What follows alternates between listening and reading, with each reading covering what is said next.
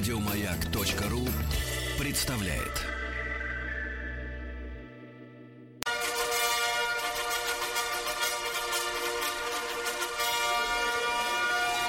Сергей Стилавин и его друзья.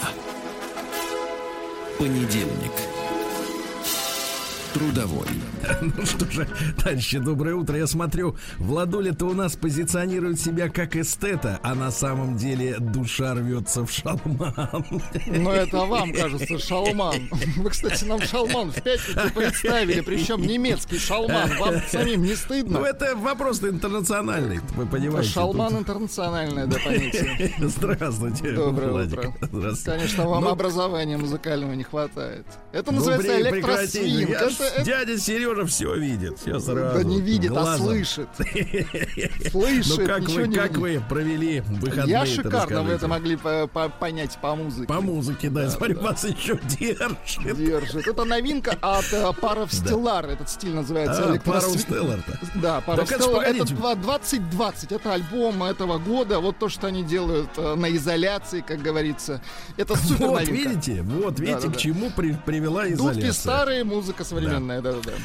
Слушайте, я должен прочесть вам сейчас выдержку из статьи любопытной, которую мне э, скинули, кажется, ВКонтакте на мою страничку. Э, да, это скан, э, скан некой газеты. То есть, знаете, бывают новости, которые выходят в Ютьюбе, в социальных сетях, например, в анонимных телеграм-каналах. Вот, а вы не заметили, какая, какая вот дурость в последние там несколько лет развелась, да? Люди ссылаются на анонимные телеграм-каналы. Но это бред, я согласен. Это вообще... Вот э, по данным- Это, по сути, ссылаться на то, что... Мне кажется, вот это сказали э, по, по секрету мне это сказали. да. И я вам остальным говорю. Да-да-да. Вот, и понимаете, это же идиотизм. Началось-то все, конечно, с Википедии, э, которая является, как бы, в кавычках, свободной энциклопедией, но у которой нет авторов. Прав- Правильно? Вот, например, словарь Ожегова или Даля, да, там есть конкретные люди, которые отвечали за формирование этого словаря. А здесь кто это сделает, зачем, с каким умыслом и так далее и тому подобное, э, вот, э, непонятно. И вот вся эта история превратилась в то, что сейчас влияние в информационной сфере, а то и в политической, оказывают и анонимные телеграм-каналы. Кто их ведет? На какие бабки эти, эти, эти люди живут, да? Э, Кто за ними стоит? Вообще непонятно. И, и к этому мнению самое чудовищное другое. Прислушиваются. Это, Ну, это- я считаю, ребят, это что это идиотизм. да. Но когда мне прислали м, фотографию э, статьи из газеты, то Так. тут уже, как бы, товарищи, надо прислушиваться. И самое главное, вот перед тем, как прочесть, вы поймите, я буду читать э, четко, как всегда. Э, вы понимаете, эти газеты читают, люди обращают на них внимание и верят печатному слову. Итак, Владуля, давайте перейдем к нашей рубрике «Народный». Давайте. Вот он.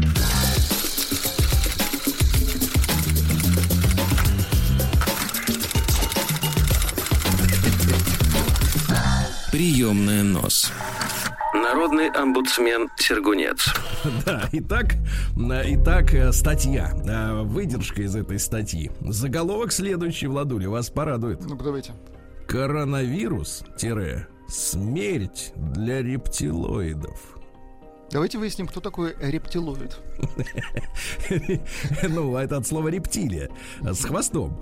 Вот. э, Есть версия, ну, я так вам, вы понимаете, что не, не, не, там, не такой искушенный чтец подобных материалов, как я, но есть устойчивая теория э, к- по, по, по хэштегу рептилоиды. Можно найти постоянно обновляющийся набор видео, где рассказывают, что есть люди, вот, которые э, зачаты э, людьми и рептилиями. Вот, Ну, э, вот. ваша любимая Википедия, что Да. пишет, кто То есть узнать рептилоиды. Такого, да, Она узнать пи- такого рептилоида можно потому, что вот у обычного человека, например, зрачки круглые, Мгм. А у этого вертикальные щели, как вот у кота. У обычного человека легкие, а у него жабры. Рептилоиды — вымышленная Да, раса да, человекоподобных рептилий. Да, Вот ну, так. конечно, вымышленно. Естественно, все под грифом, все вымышленно. Давайте, давайте, fake information. Давайте. Фейк человек. Почему, так вот смотрите, статья вышла, да, а люди читают, почему неведомыми пришельцами был выбран именно этот вид оружия? Есть версия, согласно которой президент США Эйзенхауэр в 1950-х годах угу. так, заключил договор с серыми инопланетянами. Есть серые, есть зеленые, вы понимаете, Подождите, да? а вы не назвали газеты печат, печатные? Есть только фотостраницы, понимаете, а, какая газета непонятна. Ну, может, это имитация, на самом деле. Опять Нет, же, видите? ну что вы, видно же, видно же, что, так сказать, это текст Курсив. на бумаге. Он плавает. Так вот, на газеты уже успели примять. Так вот. То есть это значит, использованная газета. Хорошо. Да. Разрешив им, серым, проводить опыты над людьми и предоставив наземные базы в обмен на технологии. Ну, там сразу всплывает версия, что как раз расплачиваясь щедро за возможность проводить эксперименты, инопланетяне подарили нам микроволновую печь и другие достижения. Так вот, эта сделка дала внедриться в общество рептилоидам, ящерообразным инопланетянам, умеющим маскироваться под людей, и они не приминули ею воспользоваться. По некоторым данным, до 80% политической, мировой и культурной элиты развитых стран – это представители серых и рептилоидов, и их гибридов с людьми. Хотя в России и в Китае эта цифра вдвое ниже, в России и в Китае, заметьте. Двое. Но, Но есть, этих, есть То есть 40 процентов, 40 значит. Но и в этих странах представители враждебной цивилизации все активнее прорываются во власть и культуру. Культуру, заметь, практически уничтожая... Откуда квенчики-то пошли? Практически уничтожая попытки вот, человечества... Кстати, это точно рептилоид. Да, св- сохранить свою историю и свой вид. А теперь самое главное. Так. Выделено зеленым маркером. Так. Прибывшие в Солнечную систему инопланетяне пришли к выводу, что единственное эффективное средство борьбы с серыми, с рептилоидами и их гибридами с людьми – это биологическое оружие – Ими был изобретен и запущен вирус COVID-19. Для чистокровных землян он совершенно не опасен. Даже если человек заражается, то болезнь протекает бессимптомно, и пожизненный иммунитет вырабатывается легко и быстро. Другое дело, если в организме присутствуют инопланетные гены, подчеркиваю, например, хвост. Но чем их меньше, тем легче протекает болезнь. Тяжелое лечение и летальные исходы характерны исключительно для инопланетян и гибридов первого и второго поколения. Ну что Сергей, же. Э, Сергей Валерьевич, а ведь из наших знакомых есть люди, к сожалению, которые заболели. Вы, кстати, что Надо думаете? проверить хвост. Прием корреспонденции круглосуточно. Адрес стилавинсобакабк.ру да, да, да. Жаль. Как дружили. Фамилия Стилавин 2 Л. Бывает вот, что отгрузишься, а бывает, что отгрузишь. Разные смыслы, да. А, про жуликов, друзья Давайте. мои. Я знаю, что Владик работает сейчас угу. мысленно над новой заставкой КПС, да? Или КПСС. Есть, давайте определимся. Нет, нет, КПС, КПС давайте. Комитет хорошо. противодействия сволоте. Друзья мои, мы должны объединиться информационно, потому что жулики, которые через телефон, через э, интернет, через поддельные сайты разводят э, десятки тысяч людей на деньги, вот, они действуют в информационном, прежде всего, поле, правильно? Потому что они используют речь, когда разводка происходит uh-huh. по телефону, или текст, когда разводка происходит, как говорится, бесконтактно через экран монитора. Так вот, а, поскольку мы обладаем великим оружием информации, причем массового распространения, мы должны объединиться и всех жуликов систематизировать, чем я и занимаюсь. Итак, письмо очередное. Внимание, мошенники! СПБ. Ну-ка, расшифруем. Санкт-Петербург? Конечно. Итак, КПС летит С... в СПБ. СПБ КПС. Да. Нет, наше отделение э, СПБ КПС отделение в Петербурге, да. Филиал. Итак, внимание, мошенники. Предлагают установить счетчики на воду. В моем ящике обнаружил уведомление о том, бумажное, что нужно проверить или поменять счетчики на воду до 31.10.2020. Хотя счетчики у меня по бумагам до 25 года сертифицированные. Но они 10 лет, по-моему, служат. Я звоню, спрашиваю, как это понимать. Мне говорят, что нужно вызывать мастера, чтобы он проверил счетчики. И за это надо заплатить две с половиной тысячи рублей. Uh-huh. За я говорю, uh-huh. я говорю, хорошо, пусть приходит. На следующий день приходит какой-то плохо говорящий по-русски с золотыми зубами. Ну, слушайте, золотые зубы. Конечно, хорошо бы тоже проверить. Золотые ли они? Да-да-да. Или это латунь? Вот он проверяет счетчики, а вот тут же одновременно проверяют зубы у него. Да, знаешь, так об- об- обвальцевали челюсть. Нет, он такой, с счетчиком нормально, этот с зубами тоже. Баш на баш. Хочешь уйти с зубами, подписывай счетчик. Я его спрашиваю, вы кто вообще такой? Так. Попросил удостоверение. Кстати, есть фотография удостоверения. В общем, пообщавшись, я послал его лесом. Поскольку счетчики менять мне не надо, а такие люди ходят обманывать доверчивых людей, допустим, бабушек, и собирают с них по две с половиной тысячи. Еще сто рублей просил, чтобы я ему дал просто за то, что он ко мне приходил. Так, товарищи, аккуратней, да, счетчики на воду. Так, дальше что у нас есть интересного? Писем очень много, ребят. Давайте. Я в них, как бы, так сказать, э, вот еще, значит, вот еще одно письмо, товарищи. Развод на популярном сайте, э, где э, люди друг другу продают. Мгм. Понимаете? Ну, есть их несколько БУ. этих сайтов. Ну, конечно. БУ. Добрый день, уважаемый Сергей Валерьевич и Владислав Александрович. Почти каждый день слушаю вас в эфире по дороге на работу. Молодец. До- вот как отличить хорошего человека? Слушает хорошую программу. Правильно. А дрянь слушает дрянь. Вот долго не решался написать, но как только услышал про КПС, надо скандирование такое записать. КПС. Да, и вот это вот S, особенно с вашим фирменным придыханием. Как будто уже вот отгрузился. КПС, как бы су- сушняк у человека, да? КПС. Да, так шепотом на ухо такой пароль. Входите в вагон метро и Надо, так кстати, еще КПС и вокруг и, и из углов и из углов отклик КПС. Представляете, как хорошо ехать, когда рядом единомышленники. Долго не решался. Решил поделиться своим опытом. Столкнулся на днях с попыткой развести меня на деньги. Пробую продать через известный сайт бэушные ненужные вещи. Разместил на днях два лота. Стиральную машинку и детскую коляску.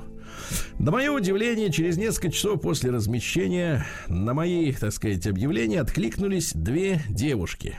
С Так. одной с одной общение из чата, с сайтов переместилось в WhatsApp. Другая сразу же написала в мессенджер. Первая, Аня, поинтересовалась, актуально ли объявление, реальностью фотографий. Я ей продублировал фото и видео стиральной машинки. Потому что в стиральной машинке очень важно, чтобы было движение. Да. Эта книга может просто лежать. Хотя и тоже надо требовать, ребят, чтобы присылали видео, как шуршат страницы, а то вдруг Сергей, это... а, книга, эй, книга тоже раз в год настреляет. Да. Недолго думая, Аня согласилась приобрести машинку с доставкой в соседний город. Прислала подробную инструкцию, как это сделать. Снимок экрана к, в- к письму прилагается. Я предложил Анне позвонить моей жене, которая на тот момент находилась дома, обсудить с ней все вопросы. Анна согласилась на то, что находится, на- сослалась, извините, на то, что находится на работе и не может сейчас никому звонить, поэтому она общается смс-ками и голосовыми сообщениями. Дальше.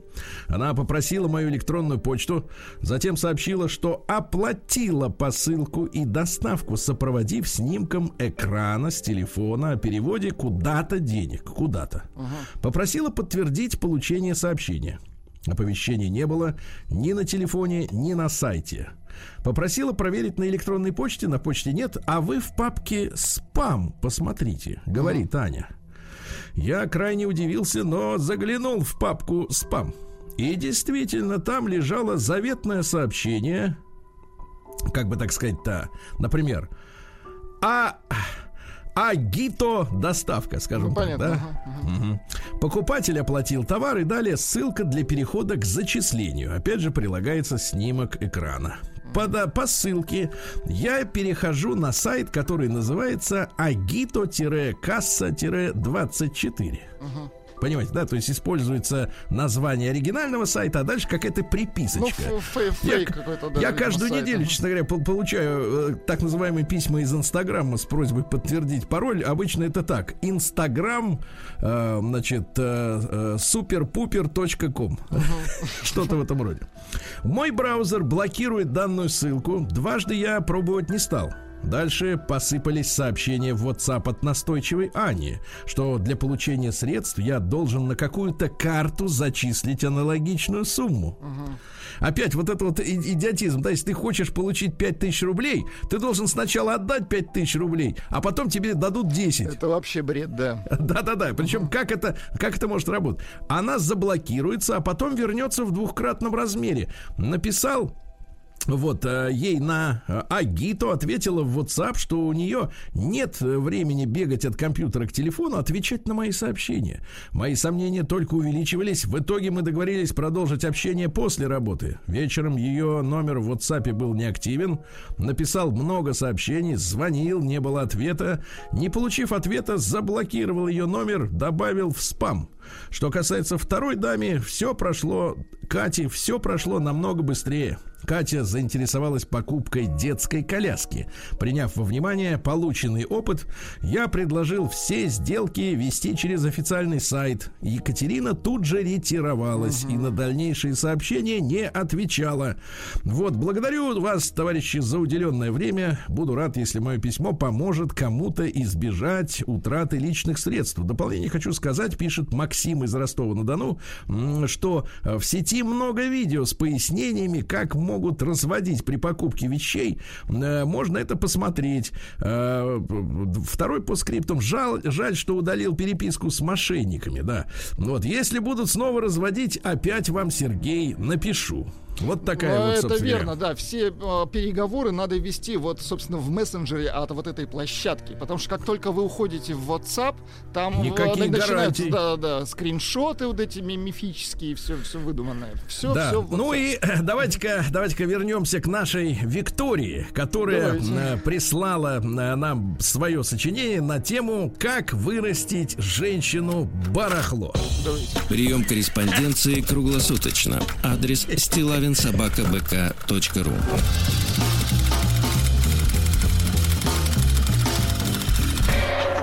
Фамилия Стилавин 2 Л.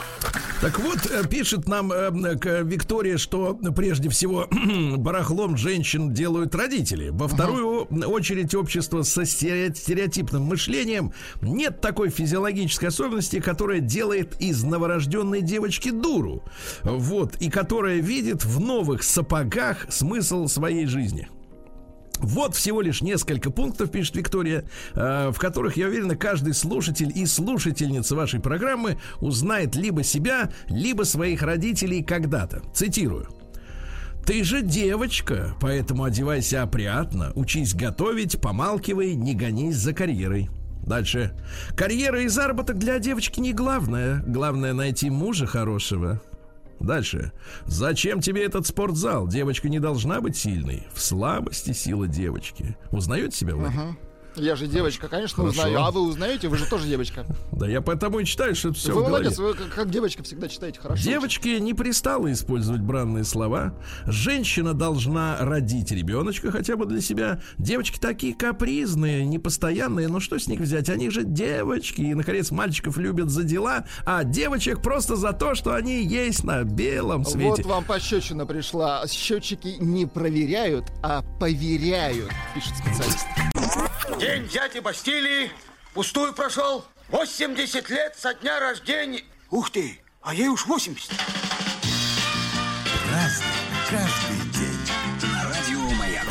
Так, граждане дорогие, сегодня 26 октября. Сегодня Международный, Владик, День Так. школьных библиотек.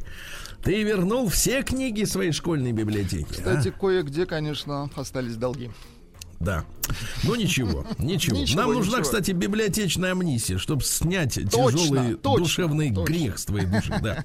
А Дальше день наци- национальный день Австрийской Республики. Дело в том, что в 1955 году оттуда вышли все иностранные войска, и наши вышли, и те тоже вышли, все вышли. Как-то, а как так вышло?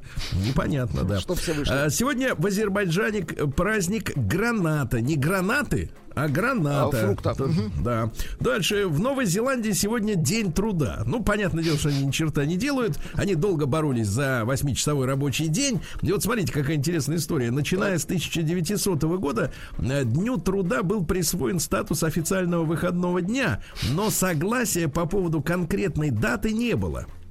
Каждая провинция, там территория-то с Гулькин, как говорится, нос, хотел сказать, да. Так вот. А все равно есть провинции. Так вот, каждая провинция отмечала этот денег, э, этот день в разные даты, да. Ну Вот. Но что самое интересное, жаловались э, собственники больших судов, э, потому что матросы пользовались множественностью дат и отмечали день труда в каждом порту, куда заходил корабль. Вот. Очень Ну и, решили, говорят, нет, будет вот, вот конкретно для всех один. Все. Сегодня в США день тыквы. Ну, я, я не понимаю причину любви к этому, так сказать. Но они э, ее используют в Хэллоуин. Да, нет, но вы их любите, как, Да как ну, это отвратительно. как наест, А, естся. Кашу. Хотя есть любители в кашу добавить туда, да. Вот. э, Сегодня день куриного стейка, ну это извращение. Э, День кутания в пледы. Вот, надо закутаться. Похолодало. Дальше самый, самый загадочный для меня день. э, Звучит он следующим образом. День осознания интерсекса. Интерсекс. Интерсекса. Что вообще не понимаю, о чем идет речь. Ну и, ну и интерсекс, три ну-ка. хороших праздника давайте. Во-первых, сегодня Всемирная ночь воя на Луну. Вот. Дальше. Сегодня Иверская и в народе любят, и в церкви отмечают э, в честь э, Иверской иконы Пресвятой Богородицы. Да, праздник. Ну и народный праздник сегодня также банное обиходие. Вы все еще Э, хотите узнать про интерсекс? Э, Ну, сейчас давайте я с баней закончу. А, а что это такое?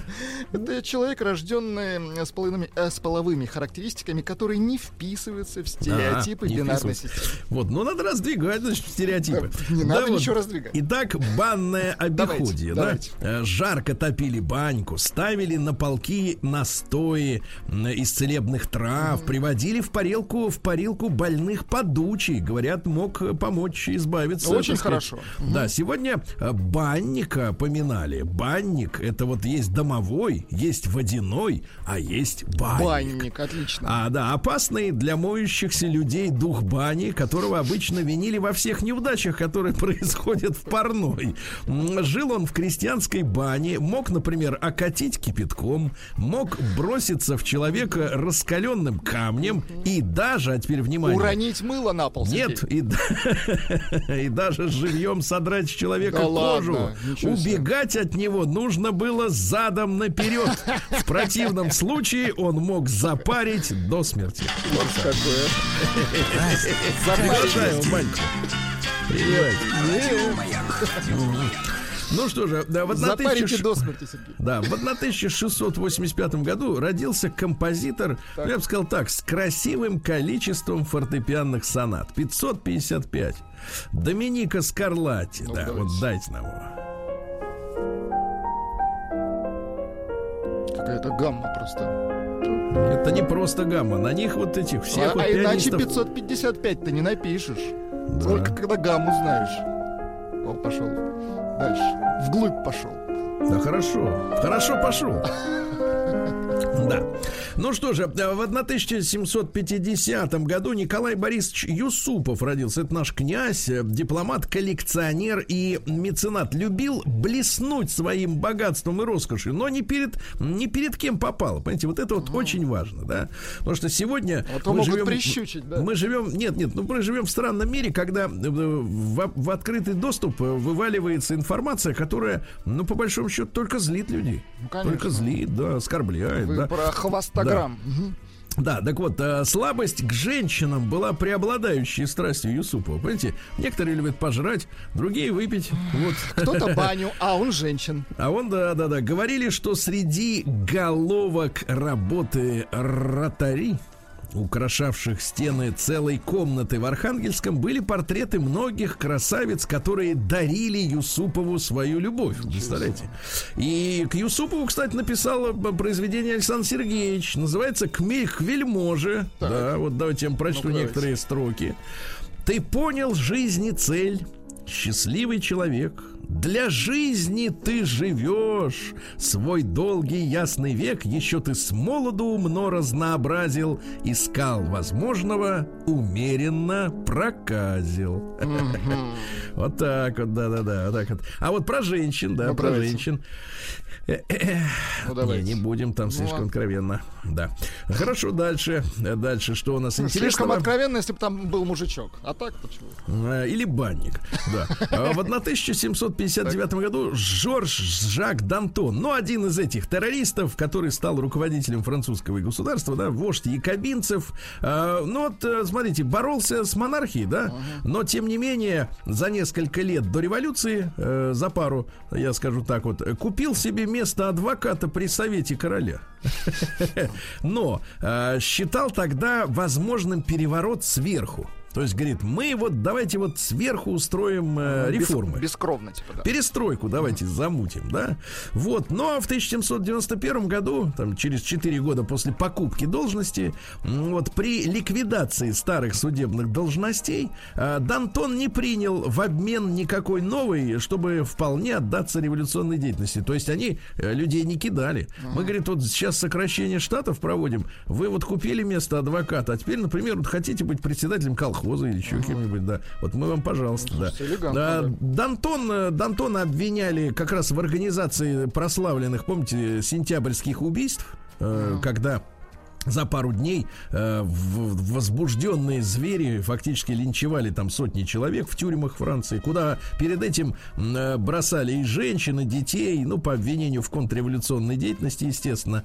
Ну вот. Ну и что, их потом всех их подтянули как следует. Их там всех подтянули, естественно, да. Они были обвинены, Дантон вместе с Демуленом, помните, такой был еще, Демулен, обвинялись в заговоре с целью низвергнуть национальное правительство и по -по повели их на гильотину. А угу. путь был, в принципе, недалек, не близок.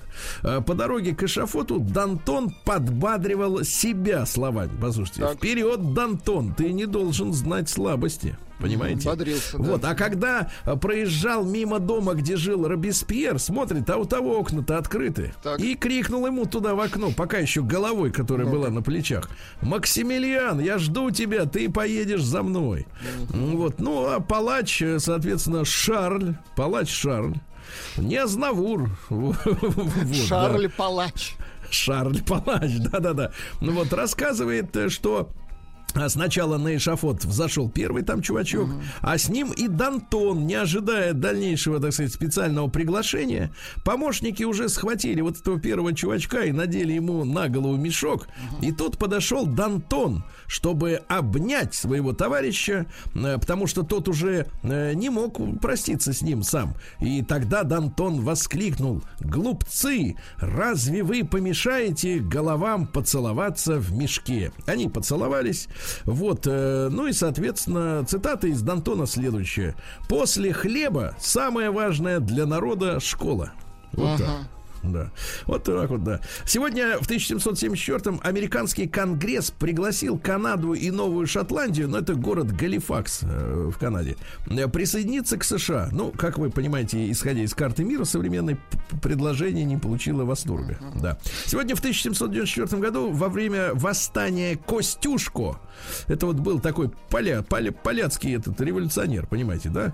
Произошел бой у Кобылки. Хорошее название, это 30 километров от Варшавы Варшавы. Костюшка у наши, кобылки бился. Да, так. наши победили, наши победили, и Костюшка поехал, соответственно, отдыхать в Сибирь. В 1800 году Хельмут Карл Бернхард Мольтке, Неплохо. старший, кстати, старший, да-да-да, это германский военный теоретик, начальник прусского, а затем и германского имперского генерального штаба. Вот, э, ну и, соответственно, интересно, что он служил и в русской армии, uh-huh. и его удостоили, удостоил сам Александр II э, титулом генерала-фельдмаршала, званием генерала-фельдмаршала за помощь в, разго- в разгроме Франции в войне э, 1870-71 года. Какой молодец. Да, наши его наградили. Ну и самое интересное, что м, военные компании, которые провел Мольтке старший, были положены в основу плана Шлиффена. А это у нас э, такое многотомное исследование Так, так, так, научное. что это за план? стратегический план военного командования Германской империи, э, который был разработан в начале уже 20 века, э, чтобы одержать быструю победу в Первой мировой войне. То есть они изучали битвы прошлого, да, с разными противниками, ну, чтобы нанести удары по самым больным местам и выиграть время. Вот, и они, соответственно, у них был план какой? А, быстро э, дол- долбануть по Франции, пока Россия не вступила в войну. А потом, э, значит, с освободившимися уже силами э, навалиться всей мощью на Россию. Понимаете, да? Ну вот этот план у них и во Вторую мировую, собственно говоря. То есть Да, они, да, да, ребята, да. упертые. Стиль Да. игры, да, мы, говорит, мы, говорит, хороший, говорит, план написали, поэтому перепи- переписывать, мы Переписывать ничего не не будем, будем. да, так же. А мы, кстати, его сорвали именно вот той мобилизации, которую Николай Александрович объявил в августе вот, 1914 года. И тут э, немцы-то и поняли, что что-то пошло не так, и все это завязло. Сегодня в 1815 году на квартире будущего президента Петербургской академии наук и министра просвещения Сергея Уварова э, у него было прозвище «Старушка». Ну или, как говорит наш профессор, бабка. Э, было основано литературное общество Арзамас. Да-да-да, а там кто известно. у нас? А, Будущий министр внутренних дел Блудов. Понимаешь? Вот. Затем поэт Василий Жуковский. Э, Александр Сергеевич Пушкин по кличке Сверчок. Сверчок. Да, запомни это, пригодится. Да-да-да. Петр Вяземский, у всех у них были там клички. Вот да. Это для секретности. Для секретности, конечно. Ну и сегодня в 1822 в возрасте 17 лет Ганс Кристиан Андерсон записался в школу. Вот. э, Одноклассникам было по 11 лет, а Гансу издевались, да, издевались. 17. Ну что, ну, да? День взятия Бастилии пустую прошел. 80 лет со дня рождения. Ух ты, а ей уж 80. Каждый Ну что же, гражданин Владуля, Так. Продолжим. Давайте. Сегодня, в 1842 году, Василий Васильевич Верещагин родился, наш замечательный живописец. Он геройски погиб, вы знаете, да, во время русско-японской войны, когда снаряд влетел в наш корабль, да, военный, да. Но замечательный, замечательнейший живописец. Э, Какие у него, понимаешь ли, эти э, убедительные полотна. Товарищи, убедительные, да. Сегодня в 1861 вот на тему бюрократов и воров в науке. А немецкий изобретатель, еще раз напомню, в 1861 немецкий изобретатель Филипп Рейс во Франкфурте продемонстрировал свое изобретение, которое он назвал телефон. Ну, конечно, никто из нас фамилию Рейс или Райс по-немецки не понимает, да, не помнит и не знает. Так вот, Райс полагал вообще, с чего он начал-то, что электричество распространяется на расстоянии подобно свету, без материальных проводников. То есть, фактически, он шел путем Теслы, А, и мы сегодня имеем э, Wi-Fi, э, который представляет из себя также на небольшие расстояния катапультирование электроэнергии. Беспроводную да. передачу, да-да-да. Конечно. Так вот, идея передавать э, звук при помощи электричества родилась ему у него у Райса, когда он изучал органы слуха, э, сконструировал первый свой прототип телефона, который способен был передавать звук на расстоянии до 100 метров, и он написал профессору Пагендорфу э, с просьбой опубликовать доклад в научном журнале, а профессор, э, в принципе, отрицал возможность передачи голоса на расстоянии. То есть просто тупо говорит, такого не может быть. Понимаешь, на- нормальный ученый, который говорит, что я уверен, Да что нет, так не так может не быть. бывает, отлично. Да. да. А, вот, он сказал, что это неизбыточная мечта, а Рейс э, сам считал, что Пагендорф его гнидит, потому что Рейс был просто школьным учителем обычным. Так вот, в конце концов, он показал свой телефон американцам, а среди, знаете, кто были-то среди зрителей? Томас, ну, Томас, Альва Эдисон мгм. и Вот представители компании Bell Telephonics впоследствии. Варье было среди И них, вот да. они все истырили у Рейса. А потом говорят, Томас Альфа Эдисон изобрел там, черт что изобрел. Да что он не изобрел, он все, все, Всё наворовал, да. Зараза. Да, сегодня один из мерзотнейших персонажей нашей истории в 1862-м Александр Иванович Гучков. Э, Капиталист, которому было все время мало, да, он хотел большей свободы, основатель партии октябристов Гурьев, военный министр Временного правительства, который фактически развалил э, нашу армию, ну вот, которая с к концу 17 года уже пришла к полной деморализации благодаря действиям Деградации, да. Бучкова. Да. Вот, ну что же, э, финал у него какой? Он смылся в Германию. Э, После прихода к власти Гитлера предсказывал скорую новую войну, э, в которой будут сражаться главные участники Советский Союз и Германия. Вот, но до начала войны он не, не дожил, не дотянул. Сегодня в 1880-м писатель Андрей Белый родился. Настоящая фамилия Бугаев, настоящее имя Борис, а в итоге Андрей Белый. Так Ну, бывает. да. Да, да, да, да, да, так бывает. Но вообще был символистом-грешником. О. Сим- Символистом, да. Или, например, вот э, стихи тоже пописывал. Давайте. Э, Стихи это нормально. Вот я не знаю, вы в юности тоже наверняка посвящали, да? Вот. Был тихий час, у ног шумел прибой, ты улыбнулась, молвив на прощание. Мы встретимся, до нового свидания. То был обман, и знали мы с тобой. Ну и так далее, так далее, и так далее. Да. Сегодня наш э, герой в 1880-м родился Дмитрий Михайлович э, Карбышев, э, герой Советского Союза, генерал. Родился он в Омске, кстати, в те, из дворян, э, в семье военного чиновника. Пошел на, еще и на Первую мировую войну. Там был, так сказать, геройский себя вел. Ну и в 41 году при попытке выйти из окружения генерал Карбышев был тяжело контужен. Э, Вот в районе реки Днепр э, в Белоруссии. В бессознательном состоянии его захватили в плен. Он несколько лет э, скитался по немецким концентрационным лагерям. Вот. Ну и, соответственно, вот совершенно геройски принял смерть. Да.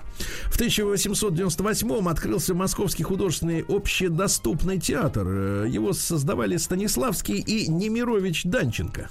Да, вот так вот, да, вот так вот. Ну, спонсировал там Морозов, Савва Тимофеевич, подливал, так сказать, баб- бабло. В рублевую А, массу. да, в 1911 году Махалия Джексон, негритянская э, Есть певица в стиле госпел и спиричуэлс. Да, понятно. А, Франсуа Миттеран в 16 году родился французский президент, э, такой э, лысыватый, помните, да? Дружил с нами, да. Да, дружил. А У него была официальная любовница, которая жила в официальных апартаментах Да ладно? э, в Елисейском дворце, да-да-да. Вот. Ну и цитата самая замечательная у него. Очень жаль, что все, кто умеет руководить государством, уже работают таксистами и парикмахерами. Да-да-да. Вот. И что еще у нас интересно? В 1930 году, Владуля, смотрите, Так. э, в Ленинграде состоялась премьера балета Дмитрия Шостаковича под названием «Золотой век». Я вам прислал, значит, да. танго из этого балета. Давайте сначала послушаем, потом я вам расскажу, о чем балет-то.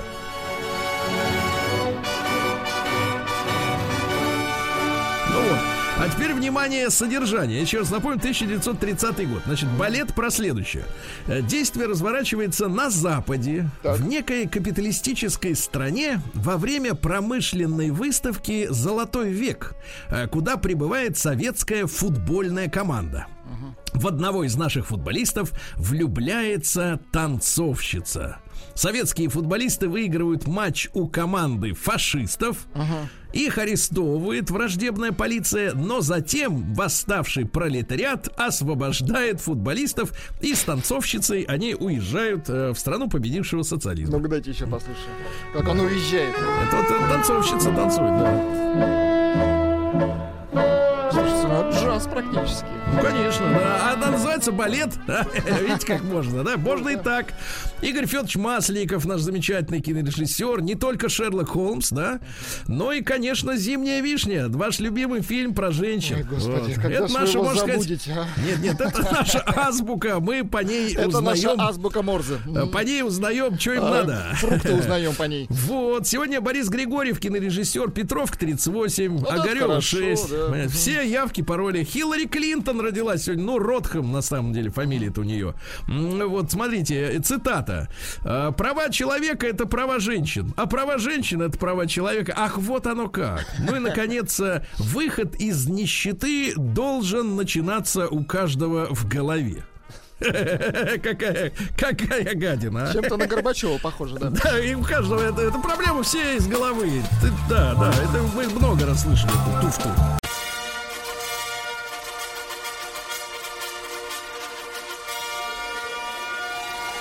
Андрей Стилавин и его друзья. Понедельник. Трудовой. Понедельник трудовой, товарищи, да. Рад вас всех, как говорится. И хотел сказать, слышать. Но это же неправда. Я же не слушаю. Я же говорю. Рад вас всех говорить. Вот. Новости региона 55. Слушайте, ну в Омске не кончает. Давайте с хорошего начнем. С хорошего. Когда да, дискутируют друг с другом о мечи, и это все выплескивается в публичную сферу. Дело в том, что Амичка Чурилова, Чурилова, так. так, пожаловалась э, на то, что загородная трасса, а ведь в Омске уже выпал снег, и он уже успел укататься. Э, Так вот, э, пожаловалась на то, что за городом не чистят дорогу. Э, После чего ей ответил Валера Клещевник. Так, так, так. Езжай потихоньку, и все будет нормально. Чистить за городом. Сначала в городе нужно почистить. Вот именно, за городом чистить. Конечно. Надо ездить Что аккуратно. за да. фантастика? А Мич перед поездкой на вахту провел ночь с двумя мужчинами и огорчился. Огорчился. Пострадавший 28-летний житель деревни Кашкуль. э, Вот, э, сообщил, что после посиделок э, у него исчез мобильный телефон, банковская карта, зарядное устройство, а теперь внимание, Владик, один кроссовок. И зарядное устройство. Чувствуете, И без... Да, и какие после- люди с ним были? без этого всего ехать было невозможно на вахту. Вот Ужас, вы представляете? ужас. Да, да, да. Омские заключенные, вот хорошие новости. Сегодня, кстати, много хороших новостей. Заключенные разнообразили свой досуг кулинарным поединком. Вот давайте Очень посмотрим. хорошо, да, очень. да, да. Выяснилось, что немало осужденных являются поварами. В, лечеб... в лечебно-исправительном учреждении номер два, э, которое находится в микрорайоне Береговой, провели кулинарный поединок. Вот. А Осужденные обратились к администрации с предложением а, провести в день повара кулинарную дуэль. Так называлось соревнование. Э, Вот. э, После отборочных туров э, в финал вышли двое осужденных. В упорной борьбе финалисты показали отличное знание рецептов разнообразных блюд. Ну, я так понимаю, приготовить их надо было из одного и того же э, сырья, да. Вот. Ну и, соответственно, по словам самих участников, кулинарное состязание оставило массу позитивных эмоций и впечатлений, да. Ну, а, соответственно, администрация угощалась и радовалась. Да, Очень замечательно. А Мичка пригласила двух мужчин в ванную и пожалела об этом. Но конечно. заголовки все-таки Амичи хорошо формулирует заголовки, да? На самом деле девушка наняла двух рабочих, чтобы они сделали ей в ванной комнате ремонт. Потому что женщине, вы знаете, ей очень надо, чтобы было куда поставить 25 свечей. Понимаете, да? Благовоние. Ну, чтобы вот она лежала в пене в ванной, да? В ванне, извините. Вот, и чтобы они все горели, и она такая вот лежит, и ей хорошо. Ну, и наняла, значит, соответственно, двоих эм, э, типков, э, которые вытащили золотую цепочку и подвеску общей стоимостью 16 тысяч рублей. Благовония не забрали. Да, благовония свои. В Омском, э, в Омске ищут парня, совершившего дерзкое преступление в магазине Иль де Бате. Вот э, парень стоял у витрины, а потом быстро схватил товар и убежал. А, значит, распространяются особые приметы. Ну. На, на нем был спортивный костюм с надписью «Раша». Стыдно, а? как отвратительно. А дальше статистика. Из Омской области в Казахстан не выпустили 76 тысяч яиц. 5 тонн рыбы и конину. А, значит, конина, видимо, в неограниченном Такая количестве. конина нужна самому. Да. В Омске управляющая компания, ну это вот люди, которые сидят и как вот собирают эту плату, да, с жильцов, подала в суд на жильцов, которые живут э, в пятиэтажке в, в городе Нефтяников, потому что э, жильцы в разных подъездах установили 7 кладовых и отказываются их, их убирать. Понимаешь? А дело в том, что людям э, нужны кладовые. Негде хранить барахло. Да не барахло там, ты чё? Барахло что там? хранится на балконе. В кладовой хранятся соленья, картошка. Э, Зимние вещи летом, А это летние и зимой. есть барахло. Ну-ка ладно, я понимаю, что вы от закуски уже давно отказались, но не все ж так живут. Вот, в Омске неожиданно подешевела туалетная бумага. вот, хорошая хорошо, новость, да, хорошо, очень хорошо. Вот, ну и что у нас? Что-нибудь Э, Давайте и что-нибудь и о хорошем. Давайте, Давайте. да, о хорошем. Вот, самое хорошее следующее. Житель Омской области обокрал магазин э, на 5030 рублей Так. и отдал деньги в храм. Очень хорошо. 5030. Да молодец, Сергей конечно. Стилавин и его Верующий человек. друзья. Верующих не трожга. Понедельник. Да молодец. Трудовой. Вот все бы такие были, вы, например, Сергей, таким бы были. Если Вот цены бы вам не было. Цены не было. 5030 рублей. Да, да, смотри, на тебе пробу негде ставить. Это на вас Смотрите. Вы э, из бани вообще не выходите. Выхожу, но не часто. Значит, смотрите, для вас новость с- Ну, давайте. прекрасная. Из Сегодня- Костромы. Э, Породистый кот-мошенник разводил костромичей на деньги своей милотой. Какой подлец. вот, Да. Э, Российскую многоэтажку решили залатать ковром. Ну, дело в том, в том, что в городе Балаково Саратовской области не чинили щель э, в одной из э, внешних панелей. Э, Значит, жители про- пробрались каким-то образом на внешнюю сторону и залатали щель ковром, чтобы Да не молодцы, дуло. молодцы. хорошо, да. Житель Новосибирска полез за паспортом в мусоропровод и застрял там весь в зловонной трубе. Понимаете, Печально. да? Вот, э, ми- 18 минут его оттуда выковыривали. А, Нашли ли паспорт в Непонятно, итоге? не Не, сообщается, да.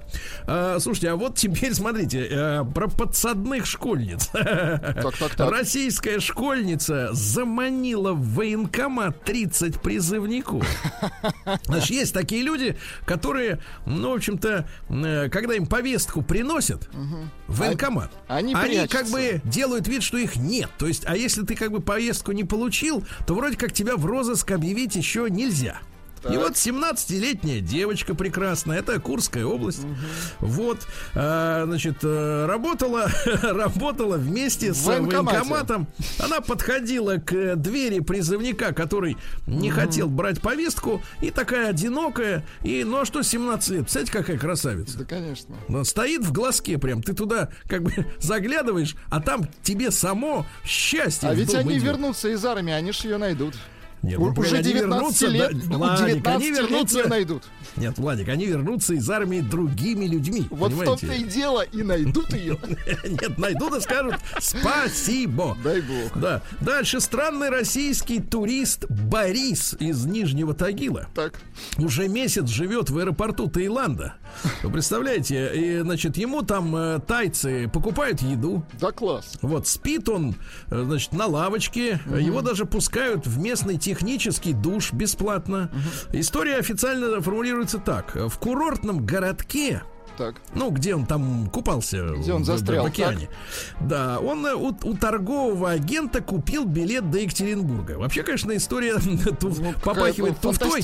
да, Потому что да. к- кому придет в голову сегодня покупать билет у какого-то агента, когда есть приложение? Ну, конечно, да? все через интернет. Понятно. Но дело в том, что он заплатил, э, билет оказался поддельным, и он завис э, в гавани, так сказать, Таиланда, да? Но, что самое интересное, сообщается, что ему даже купили обратный билет, а лететь обратно Борис не хочет. Понравилось, Ну вот. понимаю. Говорят, что у него какие-то долги на родине. То есть человек завис, понимаете, да?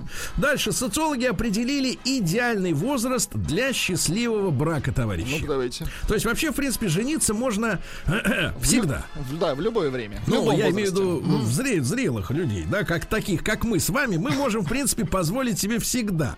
Но чтобы брак был счастливым, товарищи, так. Только от 28 до 32. Ай-яй-яй. То есть, но не указывается главное, а, достаточно ли этого, этой возрастной категории у одного из брачующихся. То есть, если, например, взять девчонку 29-летнюю, как говорится, вот в жены, а? Вот будет За ли руб, такой 20.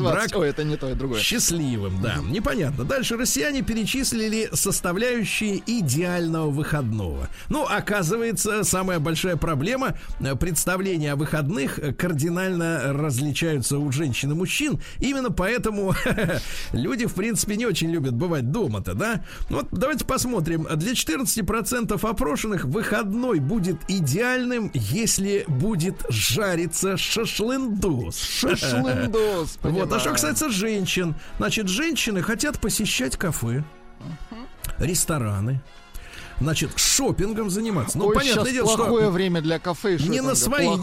деньги-то, понятно, вот так вот гужеваться. Дальше, они хотят на выходных путешествовать, ты представляешь? А мужчины что хочет? Так. Выходной будет отличным, если уедет к чертовой бабушке на охоту или на рыбалку из этого дома. Да. Дальше, российский блогер сжег Мерседес, который стоит 13 миллионов рублей, потому что он слишком часто ломался. Слишком часто ломался. Ну что, такое тоже бывает и с Мерседесом. В Подмосковье назвали стра- самые странные имена младенцев в этом году. Так. Вот, ну, сообщают, что м, родились Евангелина, не путать с Линдой Евангелистой, Эсмеральда, Эсмеральда. родился Исаак Ньютон через дефис. Хорошо. Исаак Ньютон, например, Петров, да. Ну вот. И Астрей. Астрей. Ну, а среди самых, э, э, так сказать, необычных, э, на первом месте два имени. Властимир. Властимир. Очень ну, это красиво. скорее славянское. А также Путислав. Путислав. Вот, неплохо, неплохо. И Да, пойдет да. работать в РЖД. Дальше Путислав. у молодежи, у молодежи, значит, э, бабушкина тележка на колесах стала модным трендом. Помните, бабки все катали за собой, да? Да-да-да. М, Телеги, и все ломался эскалатор в метрополитене из-за Из этих устройств. колес.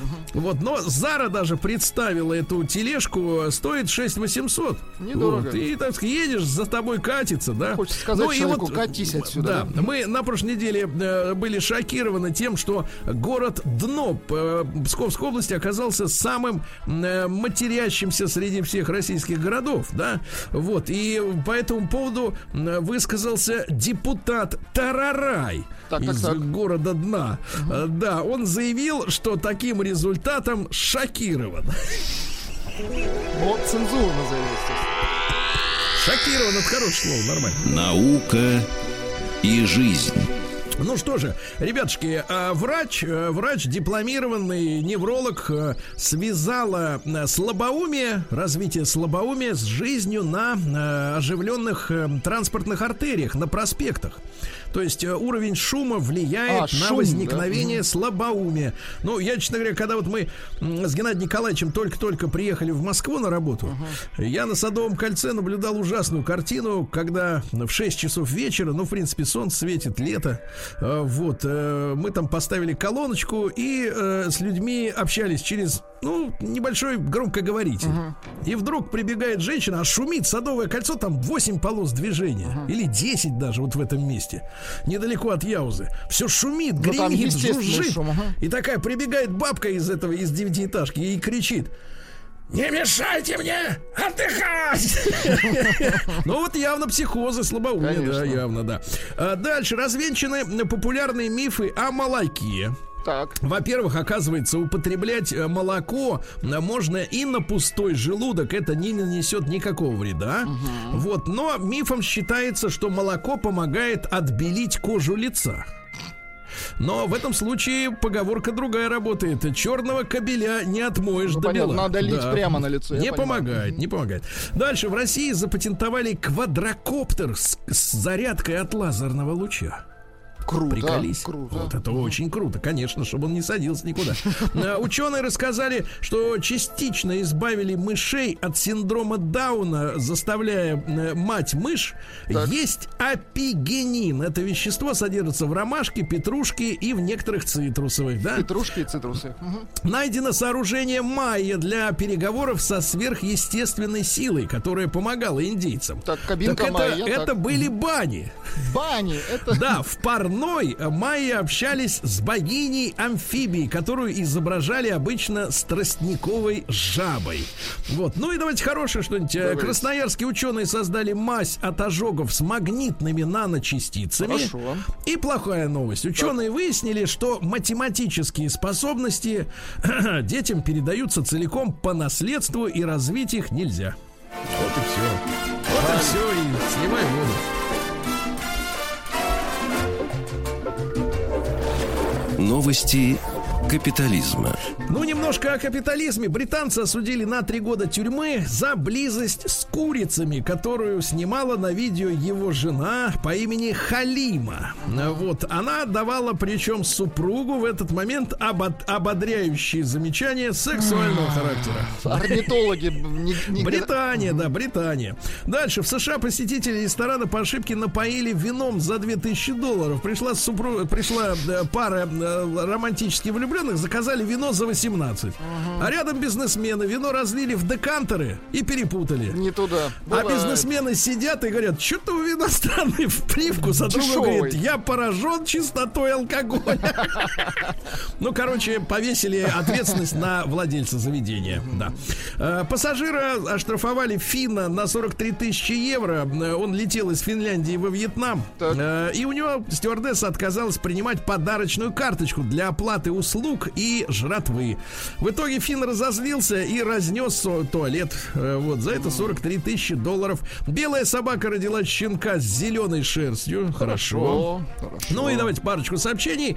Э, Вот еще интересных. Э, В Вашингтоне уничтожили первое в США гнездо гигантских шершней убийц. Очень Да. хорошо. Вот. Ну и, наконец, супер новость. Популярный ресторан быстрого питания, ну не там, где этот в калошах, а другой, другой, так. даст клиентам упаковки для бургеров в аренду. То есть можно вернуть, сдать. В аренду. Ну и, наконец, э, названы самые творческие города мира. Э, Москва на 41-м. Пока что, да. Пока что, да. Ну, надо держаться. Ну, Чтобы на растёт 42 не уйти. Растет.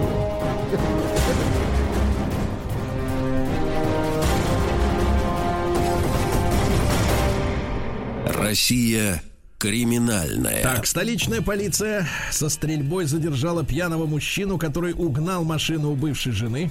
Ну а что, у человека отжала э, э, машину. что? Молодость она у него Вот отжала. именно, да. Пьяный житель Волгограда выстрелил в подростков солью. Минуточку, нормальной солью морской. Не гималайской, да? Но это все Не, меняет не корни. гималайской.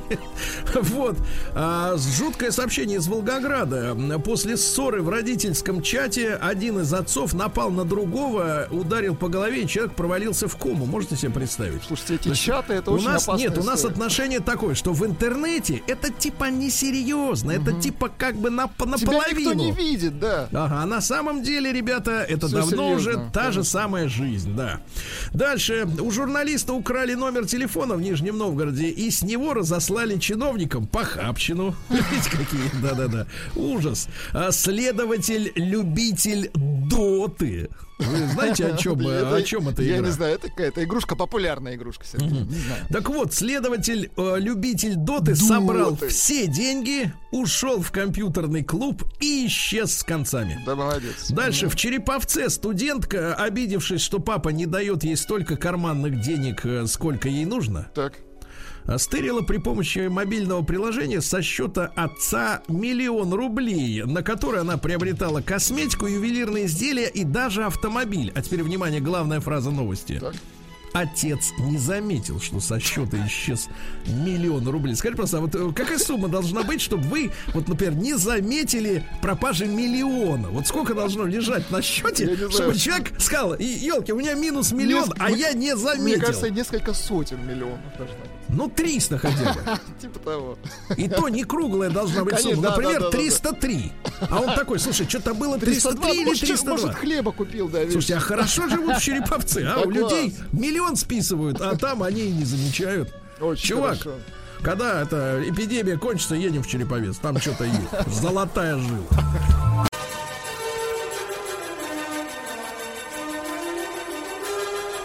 Сергей Стилавин и его друзья. Понедельник. Трудовой. Э, Понедельник трудовой это напоминание для тех, кто потерялся в днях недели. Э, Товарищи, это нетрудно сделать, если ты, например, э, работаешь из дома. Так вот, друзья мои, мы будем с вами потихонечку, потихонечку вновь возвращать в эфир нашу тему дня. Вы знаете, многие скучают, многие пишут, пишут, Сергей Валерьевич, где тема дня? Я говорю, ребята, все путем. Просто много контента интересного, да, и будем потихонечку возвращать элегантно, мягко, да. Вот сегодня первая проба, как говорится, вашего пера. Э, Я считаю, что мы должны получить э, всю информацию от специалиста, я сейчас его представлю. Но это касается каждого из нас. Это новость, которая на прошлой неделе мною уже была озвучена. Я повторюсь, потому что она достаточно пугающая. Э, Заголовок следующий. Минус 15 лет жизни. Владуля хочет прожить плюс 15, да? И каждый хочет, правильно? Так вот, Все ученые хотят. вывели, да, ученые вывели, выявили у наших сограждан, то есть у нас с вами зимнюю пищевую зависимость. Э, ну, самые, самые невероятные, ужасные формы она приобретает у 17-18-летних, э, ну, скажем так, подростков. А, но, тем не менее, э, пищевая зависимость и депрессия зимой людей охватывает. Э, Вот, э, не хватает солнца, э, не хватает света, и люди пытаются компенсировать эту недостачу едой, которая, ну, вот не- невозможно это не есть, понимаете, проблема в этом, да, и только она помогает сражаться на зимней депрессии. А, Давайте мы параллельно, товарищи, сейчас мы поговорим как раз с экспертом уважаемым, да, и получим рекомендации. А э, наш э, WhatsApp-портал плюс 7967 103 5533 распахивает для вас объятия. Вот давайте мы с вашей помощью соберем, соберем наш э, списочек утренний. А, действительно, вот в зимний период солнце меньше, гадость сверху, снизу, холодно и мерзко, и, соответственно, безрадостно. А что наиболее, наибольшим образом вам помогает заедать, э, заедать нашу, э, нашу непогоду зимнюю? Давайте соберем коллекцию. Пожалуйста, еще раз наш WhatsApp-портал плюс 7967 103 5533. А я рад э, приветствовать в нашем эфире Анну Ивашкевич, э, нутрициолога, э, клинического психолога-диетолога. Что это значит? Это значит, есть э, связь неразрывная между, э, так сказать, э, психологическим отношением человека к еде и тем, что он ест, да? Э, Член Союза Национальной ассоциации клинического питания. Анна, доброе утро. Доброе утро. Очень рад э, с вами пообщаться сегодня. Анна, ну, во-первых, как вы прокомментируете эту новость э, про то, что неправильное, ну, с точки зрения специалистов, питание м, крадет 15 лет жизни? Это нас запугивают или э, действительно цифры справедливые? Ну, может быть, конечно, не так сложно, на не, такой, не так опасно на такой большой срок, но то, что неправильное питание, да, у нас не, а, не- э, неактивный образ жизни вполне сокращает нам наши прекрасные годы, это точно. Так, э, Анна, а что мы, э, вот если говорить о, м, э, так сказать, зимнем заедании депрессии вредной едой, как специалист, вот какие, какой хит-парад, может быть, блюд вы бы выстроили, там, 3-5 наименований, которые вот имеют распространение во всей стране и гробят людей, но выводят их из депрессии? Из разрешенных. Ну, так сказать, э, прям уж выводит из депрессии нельзя яро заявить, но основные продукты, которые наверное, поднимают настроение, да, имеют доказательные базы этого, где мы находим с вами хоть какой-то серотонин, это, конечно, сладости, да, то, что содержит а, много, большого количества сахара и содержит какое-либо, да, там, например, небольшое содержание какао. Да, это наши конфетки всякие разные, любимые, кто очень любит, это зефир, на удивление, в большом количестве, да. Это не Зефир? одна- Зефир в шоколаде. Не Мгм. одна-две штучки, а полпачки или пачка за раз. Зефир же не, не имеет никакой калорийности, очень многие думают. Из-за этого можно съесть неограниченное, неограниченную порцию, а целую коробку. Мгм. Вот. И это какие-либо а, сладкая выпечка.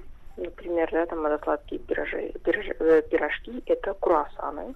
Вот, это тоже хит сезона. И, на удивление, кстати, еще это кофейные напитки, которые, где содержат много сла- э, сладостей в виде сиропов, сливок, а, как целое блюдо, в принципе, получается, а а не кофейный напиток. Ну, Я видел, как человек в кафе заказывал себе раф кофе. Вот, в принципе, он ушел раф оттуда абсолютно, абсолютно Счастливый. да, абсолютно счастливый. Да, Анна, а что касается зефира, да? Женщина же, наверное, это женщин в большей степени касаются вот Да. страсть к сладостям или мужчин. Потому что обычно, вот в обычное время, я, вы знаете, я вот не только с вами, как, как с человеком сейчас общаюсь, но и с женщинами общаюсь, разговариваю. Ну вот, они, в принципе, все, ну, не все, нельзя так обобщать, но большинство из них, когда разговариваешь о пищевых пред- предпочтениях, э, так э, достаточно лицемерно говорят, а я сладкое не люблю.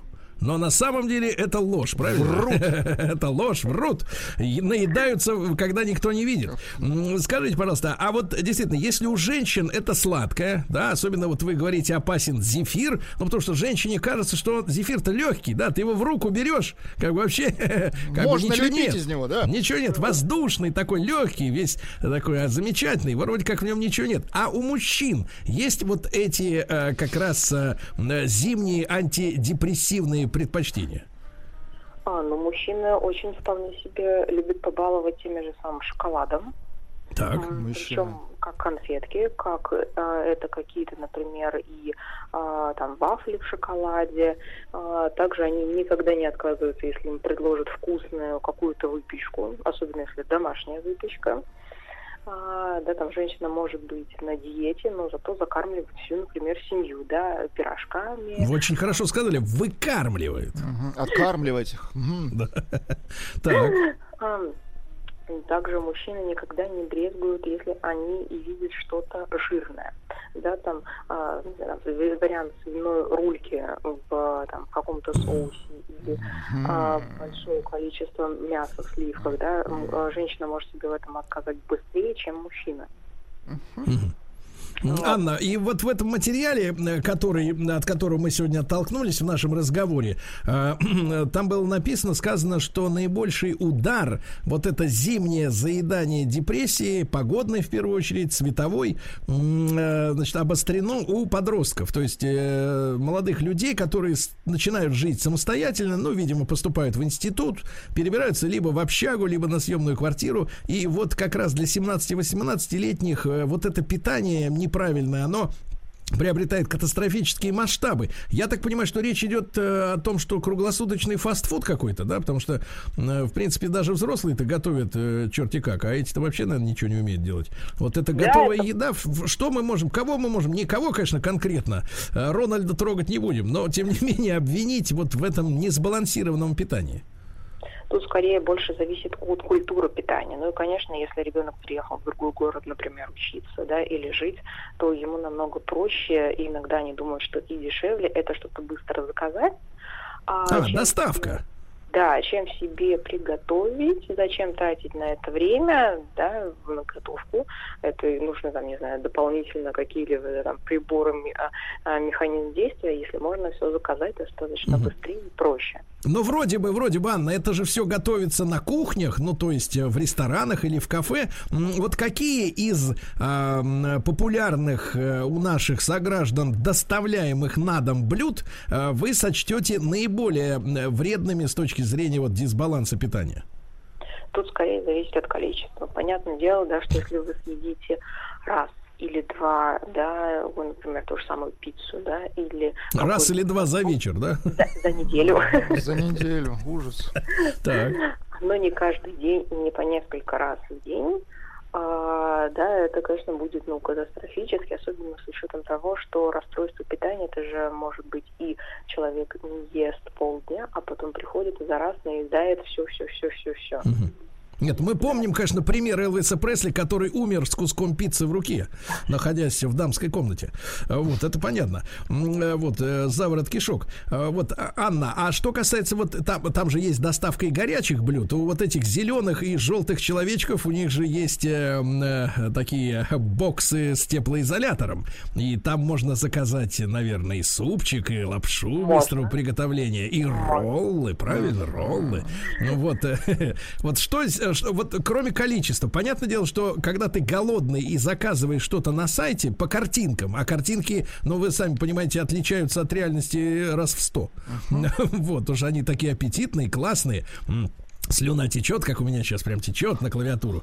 Ну, вот хорошо, герметичная. Вот. Ну и, соответственно, вот он заказывает, ему все привезли, а там все вкусное, с приправами. Особенно, знаете, вот этот соус срирача или какие-нибудь там соевый соус. И вот этот кунжутом еще посыпят. Так, понимаешь, такой аромат, что даже после обеда можно еще съесть. Вот, э, вот как, вы, как вам кажется, эта пища сама по себе, вот эта лапша, у нас же и любят вот эти вот восточные всякие дела или азиатские. Э, Что из этого наиболее опасное? А, смотрите, да, если вы пострадаете какими-либо проблемами с желудочно-кишечным трактом, у вас да нет гастрита острого, нет язвы, то для вас и острые пищи, и соусы, они ну, не принесут никакой ярой опасности. Вот. А если, конечно же, есть какие-то отклонения, то домашняя пища для вас будет в радость, а вот такое любое питание будет только раздражать и повышать э, ухудшение состояния. Да? А где найти человека, у которого нет гастрита, это очень-очень сложно. А как Вот. понять, что у тебя гастрит тогда, Анна? Давайте посмотрим. Я смотрю, Владик при- притих э, Я и, и забоялся. Как, какие признаки, что у тебя надвигается гастрит? Давайте предупредим наших слушателей. Ну, думаю, человек, у которого есть острый гастрит, он точно знает о нем, да? Ну, погодите, погодите, ну не все ж такие, как мы с вами. Давайте э, пару, пару как бы пару симптомов. Признаки, да. Да, основные признаки. Это А давайте-ка мы сразу после короткой рекламы, правильно? Анна Ивашкевич, нутрициолог с нами, э, про гастрит после короткой рекламы.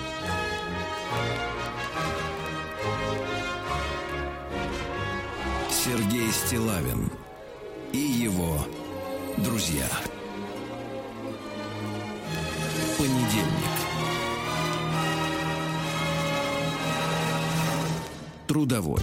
Друзья мои, так с нами Анна Ивашкевич, нутрициолог, клинический психолог, диетолог, член Со- Союза Национальной ассоциации клинического питания. Напомню, что зимой из-за светодефицита, дефицит солнечного света, люди впадают в депрессию, заедают грусть, тоску э, бургером, да понимаешь ли, зефирками. Сладким. Ну, мы сейчас вернемся к вашим сообщениям. Спасибо большое. Вижу несколько десятков э, наших слушателей откликнулись. И проведем э, с Анной такой экспресс-тест. Я буду зачитывать варианты заедания. Анна коротко ответит да или нет.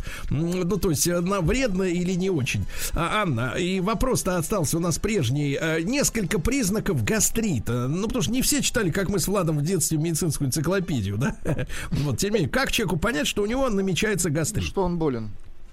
Но человек точно это чувствует, да, как это боль, как а, после еды, так могут быть и голодные боли. Вот.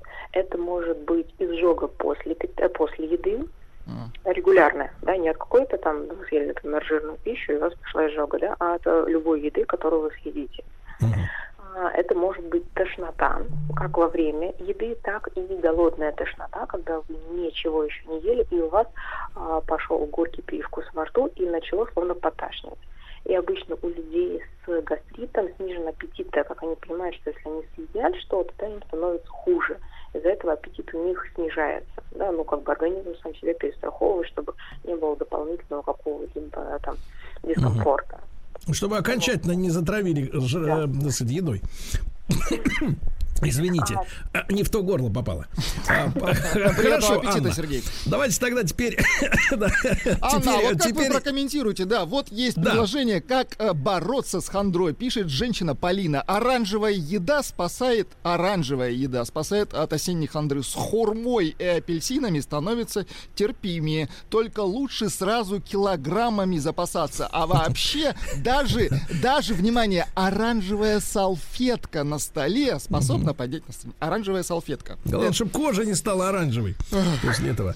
Значит, теперь серьезные вещи. Давайте. Валера из Ростова-на-Дону селедка с луком отлично заходит. Так это только закуска. А, да, да почему? Почему? Смотря сколько, если пару банок открыть сразу уже, да, лучка настричь, пару луковиц э, крымских э, красных, картофана отварить, э, клубней 5. И нормально, в принципе, и, со- и с э, ароматным маслом подсолнечным первого отжима. А? Кто откажется? Очень хорошо. Опять же Э, закуска. Анна, насколько селедка с луком и с картофелем вредна? тут э, вспомним о количестве, да, если вы съедите пару кусочков, два-три. А, даже- Анна, мы работаем для людей, а не для этих Анна, самых, но для, тогда не для издателей гламурных журналов, где пишут как надо. Мы же Г- с вами голодный понимаем, что приступ начнется, Анна. Пару кусочков это вообще ни о чем. Это Это, даже не, смазать. не дегустация даже, понимаете? Это просто проверить, насколько сварился картофель. Понятно. Значит, ну вот я имею в виду само по себе это блюдо, само, э, Анна, само по себе это блюдо, оно вредное, в нем есть какие-то вредные моменты? Картошка с селедкой, с лучком. А, селедка, если она, да, у нас уже маринованная, если она с большим количеством соли, да, гипертоником от нее, скорее всего, будет нехорошо, да, возможно, поднятие давления. Вот это такой вот самый-самый. А картофель, на самом деле, не, не самый плохой продукт. Вот, кстати, при гастрите он даже показан. И наоборот, он влияет благопро- благотворно на наш желудок. Да, хорошо. Из Питера пишут э, Са- Саша.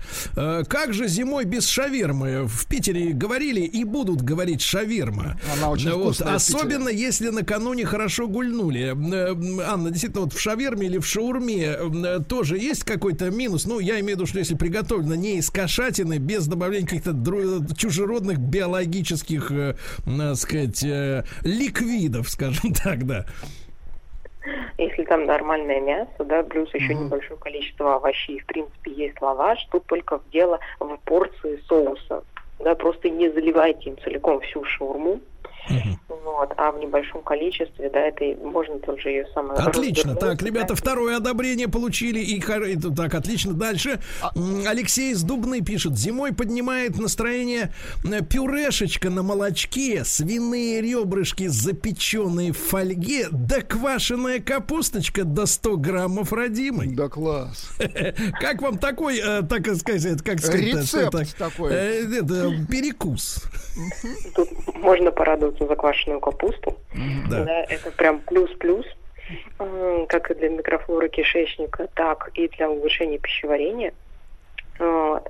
А свиные ребрышки, да, если они не ужарены, в этом тоже нет ничего криминального и вполне лучше, чем та же самая пицца и фастфуд. Вот. Тут с пюрешечкой может быть чуть-чуть сложнее, потому что также у большое количество жира, вот здесь вот, вот отварной картофель смотрелся намного-намного удачнее.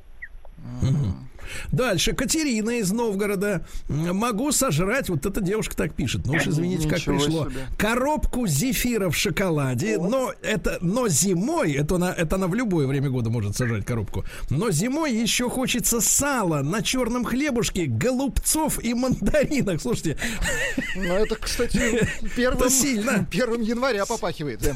да-да-да, сильно так. Но вот здесь, наверное, что-то что лишнее, да? Вот что бы из этого набора вы выдернули бы, ну, кроме зефира в шоколаде, Анна? А, тут скорее бы я... Мандаринки, наверное, да, лишние? И сало бы. Ну тогда и есть нечего. Ну есть нечего. Ну что, что, вы? же взрослые люди, да. Анна, а вот рецепт от Романа. К- Как вы считаете, он э, сработает или нет? Ст- 150 с утра, огурец соленый в самый раз. Мне 26, чувствую себя хорошо. Из республики Башкортостан, пишет человек. Я думаю, если утром мы Он чувствует себя хорошо, он пишет. да. Ничего описанного в вами нет. Да-да-да. мгм. Да. с чего-то, бодрого, наверное, у нас целый день с вами будет очень бодрый и веселый. Но на работе не везде поймут.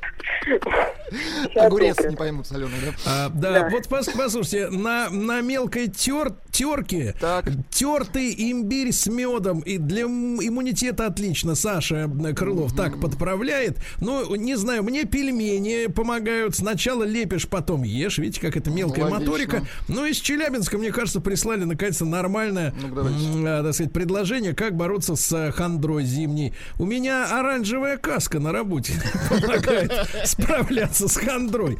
Анна, я вас благодарю. Вот вы один из тех специалистов, которые избежали запугивания нас- населения. Да, в принципе, большинство блюд, которые народ прислал, они, в принципе, в нормальных объемах одобряются. Анна Ивашкевич, нутрициолог, клинический психолог, диетолог была с нами.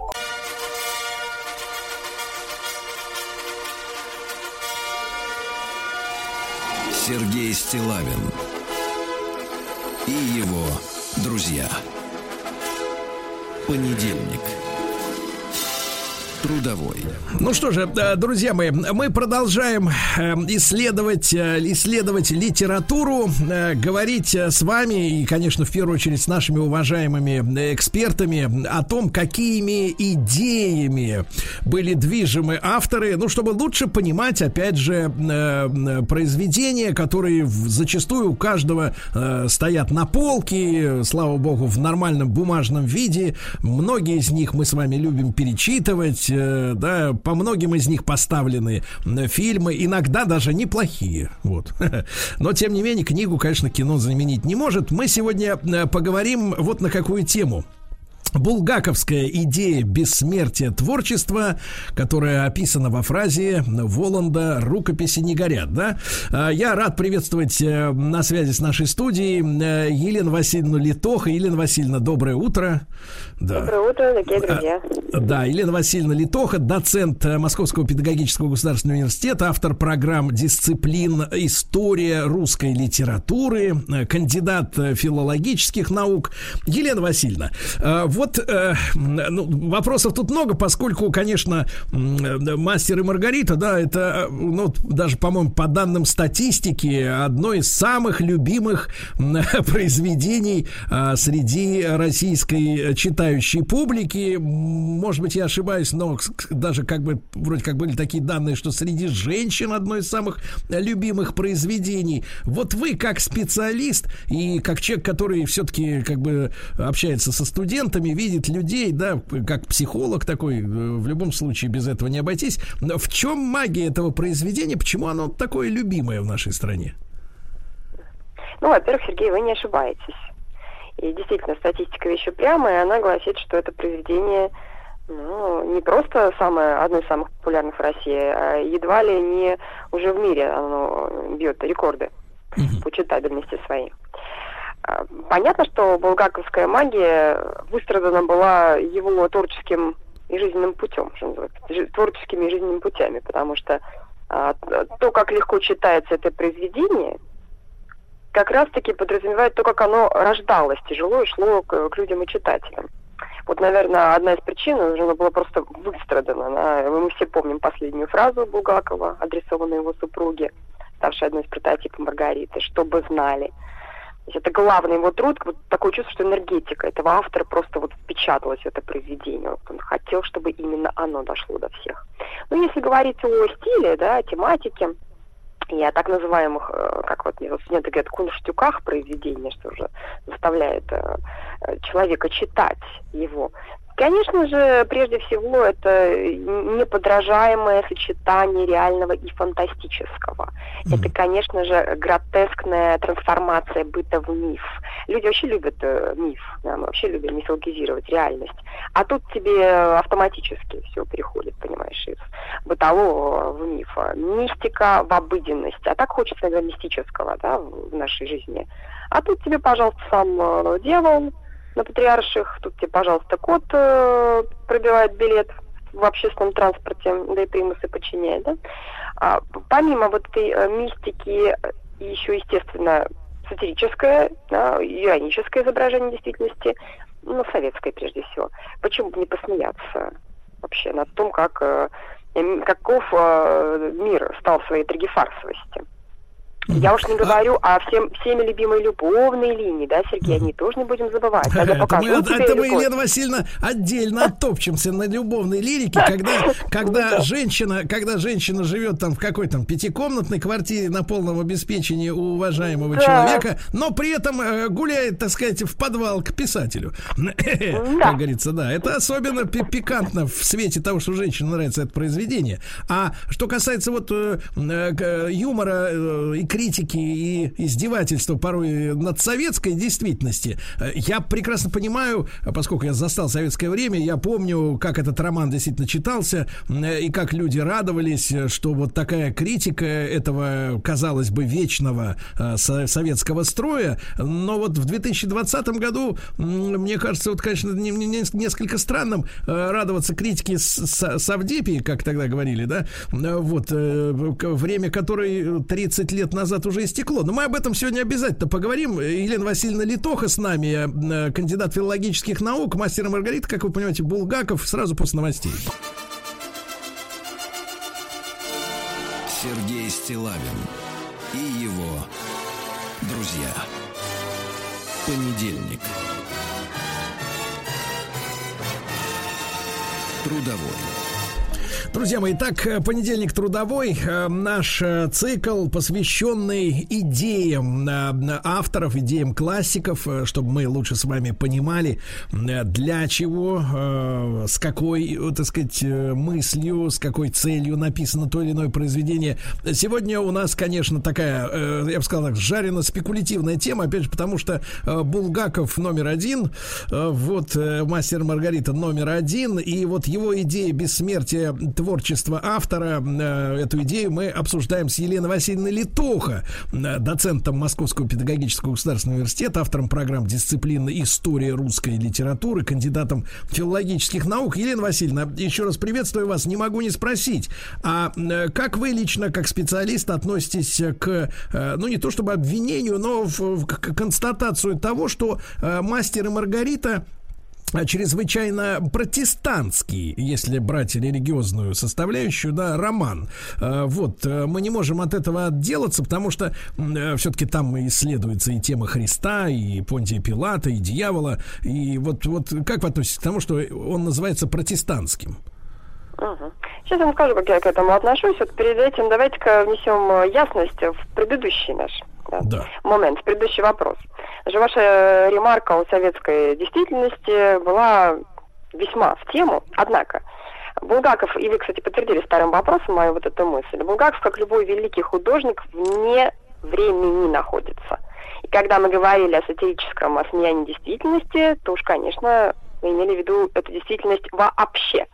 Трагефарсовость мира, о которой говорила Воланд, помните, да, его ремарочку-то о москвичах? Ну, люди как люди, квартирный вопрос их испортил. А он, как мы понимаем, вне времени, этот самый Воланд, он же дьявол. То есть все это было, есть и будет, хоть в советской действительности, хоть до того. Поэтому вот здесь этот сатирический пафос, он вневременной. Ну, к вопросу о Савдепе. Уж извините за мою ответную ремарку. Хорошо. Поэтому, конечно, это привлекает э, читателей любых, любых возрастов.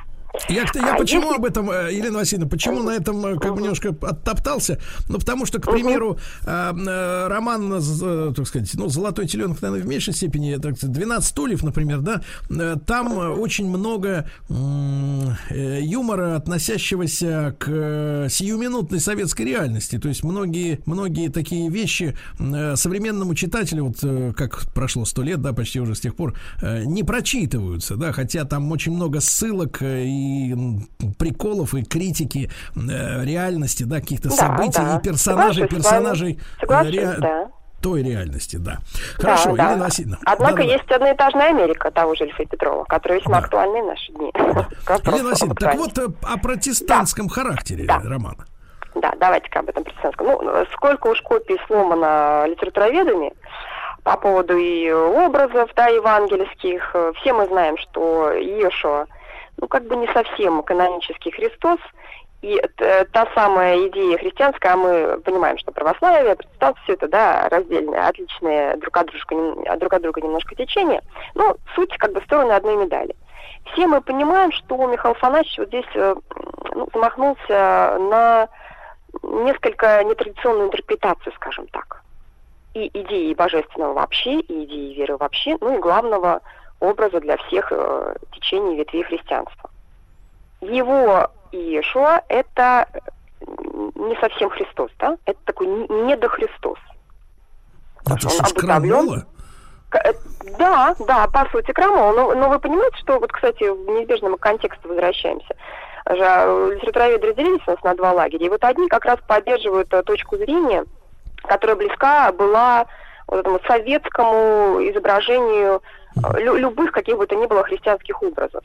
Uh-huh. То есть в булгарские времена было принято Христа изображать, э, ну, таким дурачком, вот извините, uh-huh. да, вот, вот То есть это как такой. бы, э, Елена Васильевна, извините, да. ремарку uh-huh. вставлю, это получается Да-да. такой вариантик э, Христоса для атеистов?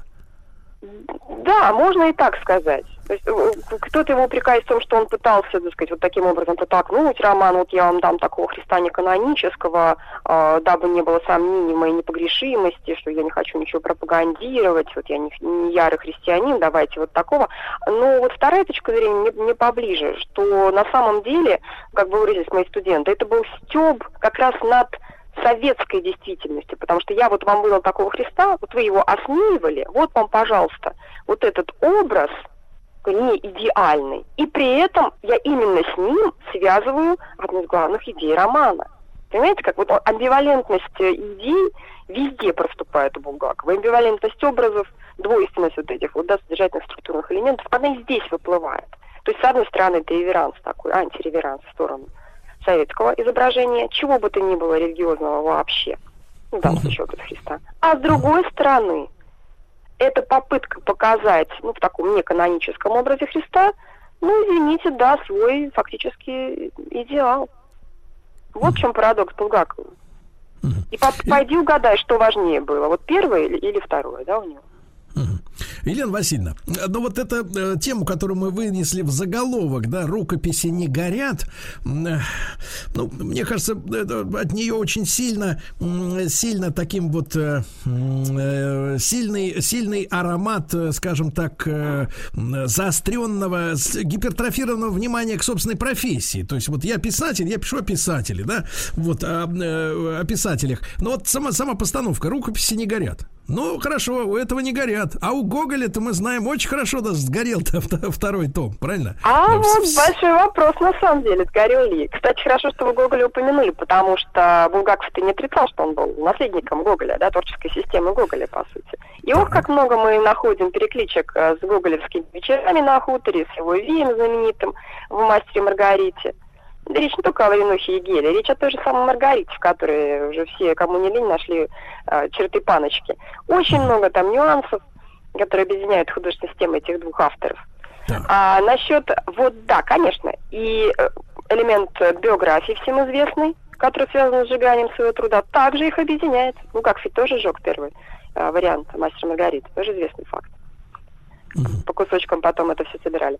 А если говорить о Гоголе, ну, знаете ли, второй том, я понимаю, что это все стало уже апокрифом и в области легенды э, существует, но тем не менее, какие-то там кусочки, отрывочки-то есть, что-то там находится, вопросы об аутентич- аутентичности текстов до сих пор ставятся, но тем не менее, есть основания считать, что действительно что-то а, осталось, если рукописи действительно не горят вопросу о. А, говорится о том, что вот так хотел запечатлить э, факт своей биографии Булгаков в этом произведении. Ну, наверное, можно с, с большей или меньшей степенью вероятности, но давайте не будем забывать, что эта фраза стала лейтмотивом всего произведения, и символизирует-то она не только бессмертие творчества, но и бессмертие человеческого духа, добра, любви, свободы, как это не банально звучит, и тех же самых христианских идеалов. В этой а фразе вот, зашифрована эмоция справедливости, понимаете? Да, справедливости да. вообще.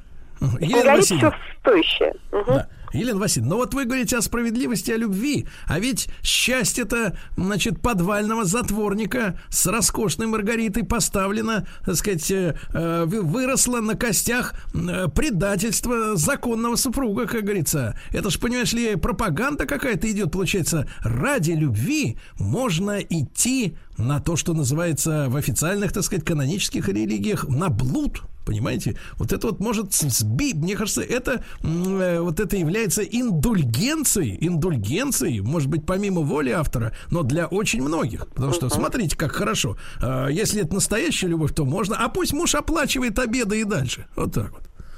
Ну, можно понять, естественно, эту точку зрения. А кто сказал, что э, мастер идеален? А кто сказал, что Маргарита идеальна? Вы все прекрасно помните, мы все прекрасно помним, что мастер не заслужил свет, а заслужил покой.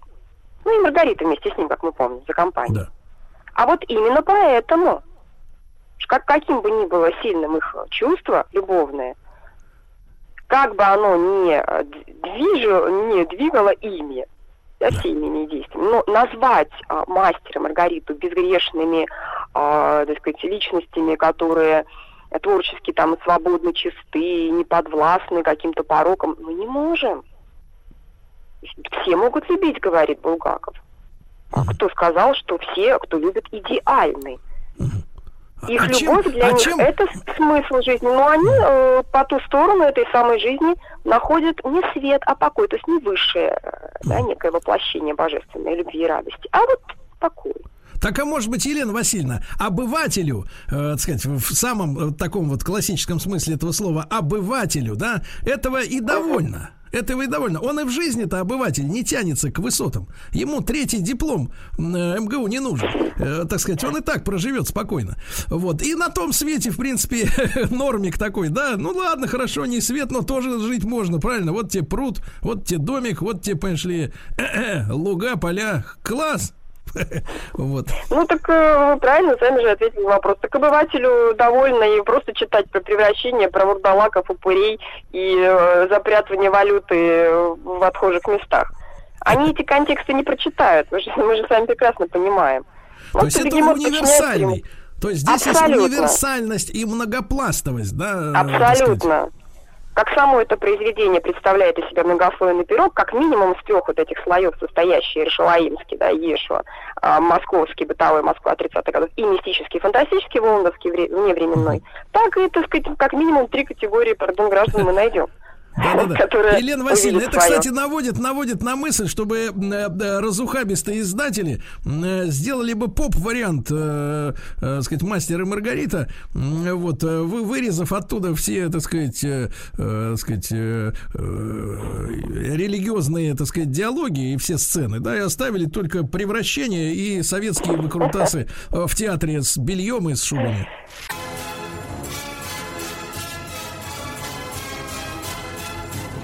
Сергей Стилавин и его друзья. Понедельник. Трудовой.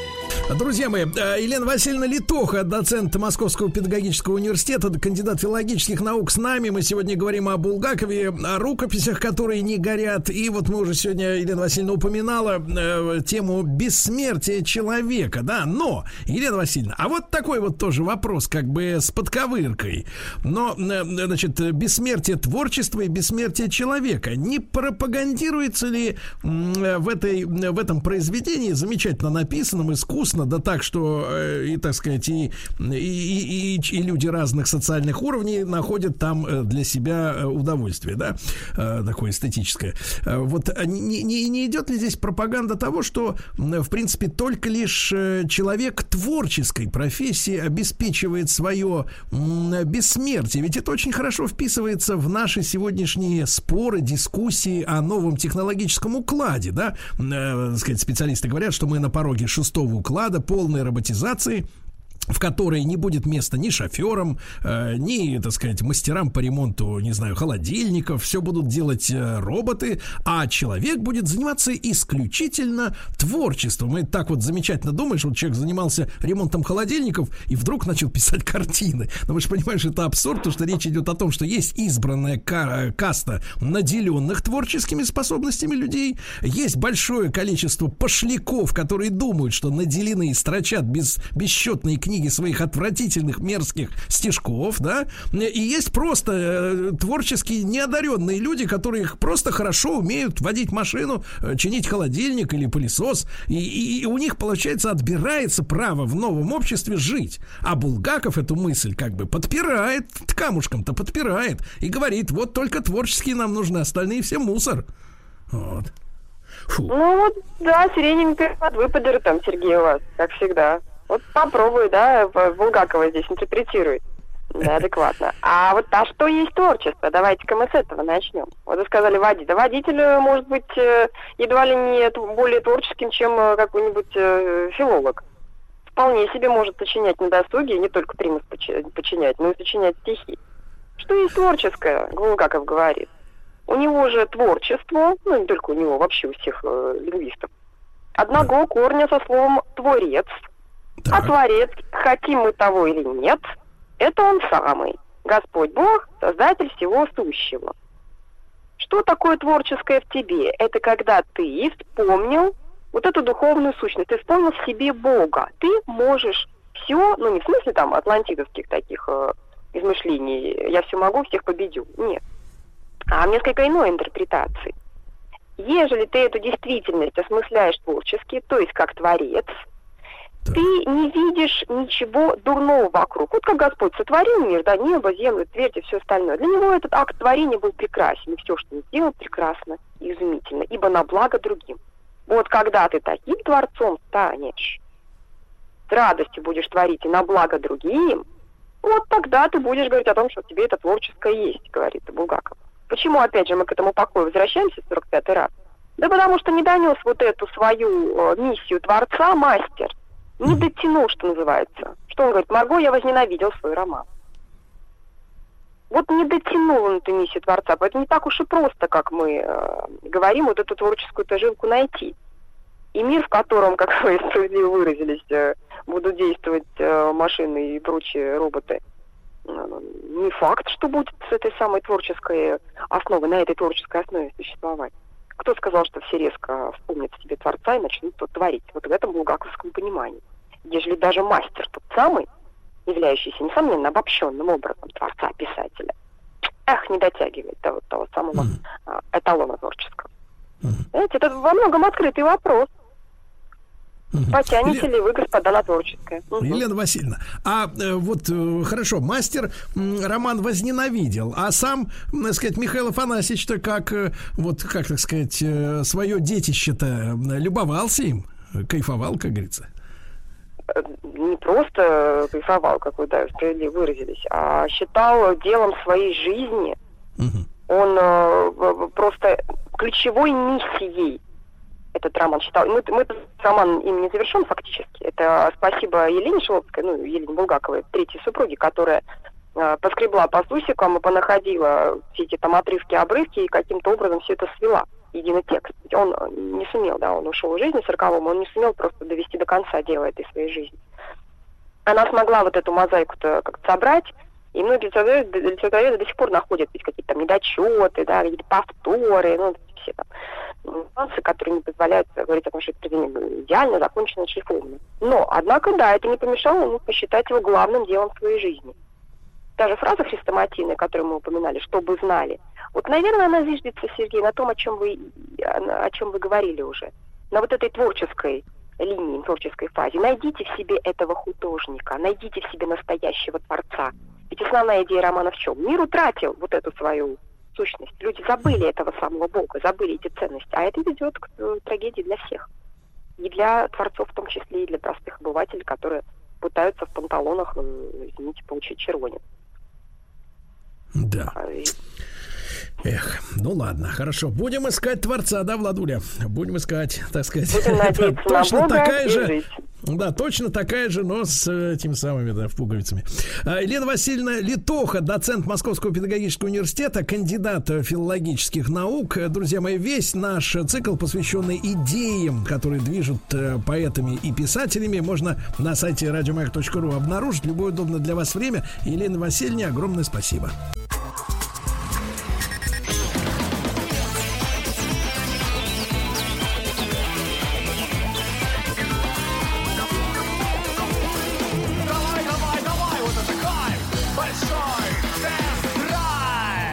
Товарищи, большой тест-драйв это прекрасно, прекрасно. Значит, я вижу Владика, который Моя любимая хочет, передача началась. хочет работать, да-да-да-да-да. Э, Потому что вы обчувствуете себя в этой программе абсолютно независимым экспертом, да, потому что мне когда говорят, говорят вот это вот, например, вот э, материал написал независимый журналист, да? Кто А от этот журналист? От Погодите, кого погодите, он независим? Погодите, погодите, а на какие бабки-то он ест? То есть вот как это? За счет кого он живет, если да? он независим? Да. Да, или не, ну, совсем трудно себе представить независимого ученого, потому что там все-таки нужны какие-то реагенты, да, что-то, так сказать, требуется, да. Ну, Вот. И, соответственно, конечно, никаких независимых нет, но Владик вот единственный независимый у нас, да, которого мы рады. А, Приветствовать, значит, товарищи. Вот что я хотел вам сначала предложить, потому что вы знаете, что у нас есть э, э, наш WhatsApp-портал. И вот какая, вот какая история я среди новостей обнаружил и хотел бы с вами об этом э, поговорить э, с вашей точки зрения. Потому что новость, новость звучит так. Вот смотрите. Открытая база злостных нарушителей правил дорожного движения появится в 2021 году, то есть в следующем году. Открытая база, но я не думаю, что это вы сможете зайти туда и а, обнаружить. Но, видимо, инспектор, когда остановит машину или камера, которая ага. выявит на подъезде к посту ДПС автомобиль, она сразу даст, а, ну, какой-то рейтинг присвоит этому водителю, да, благополучный, неблагополучный. Так вот, смотрите, новость эта заканчивается следующей фразой. Сколько именно нарушений и каких должен совершить автомобилист, чтобы попасть в базу злостных нарушений пока что неизвестно. Uh-huh. То есть э, идея базы есть, э, соответственно, а критерии попадания в эту базу отсутствуют. Ну, по крайней мере, они не опубликованы. Давайте мы сегодня вот с вами так поступим. Вы знаете, наш номер плюс 7967 103 5533. С вашей точки зрения, кстати, туда будут попадать не только россияне, но и иностранцы. Uh-huh. У нас много автомобилей, особенно много на армянских номерах вот машин. Ну и другие заезжают, залетные-то, да, вот, э, тачки. Так вот, ребят, давайте сформулируем. Каждый из вас вот подумайте сейчас и напишите нам в наш WhatsApp-портал э, с вашей точки зрения, какие нарушения и в каком количестве, ну, например, за год, да, обычно календарный год учитывается, э, за год должен совершать, э, совершить водитель, вот, чтобы попасть в такой черный список базы ГИБДД, да? Uh-huh.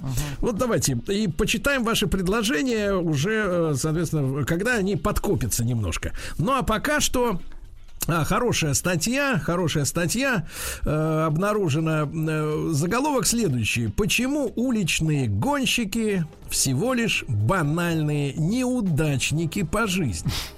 Вот, Владик, ну, несмотря на то, что вы пешеход, но вы знаете, что иногда в потоке, ну, видно, что человека просто трясет, да?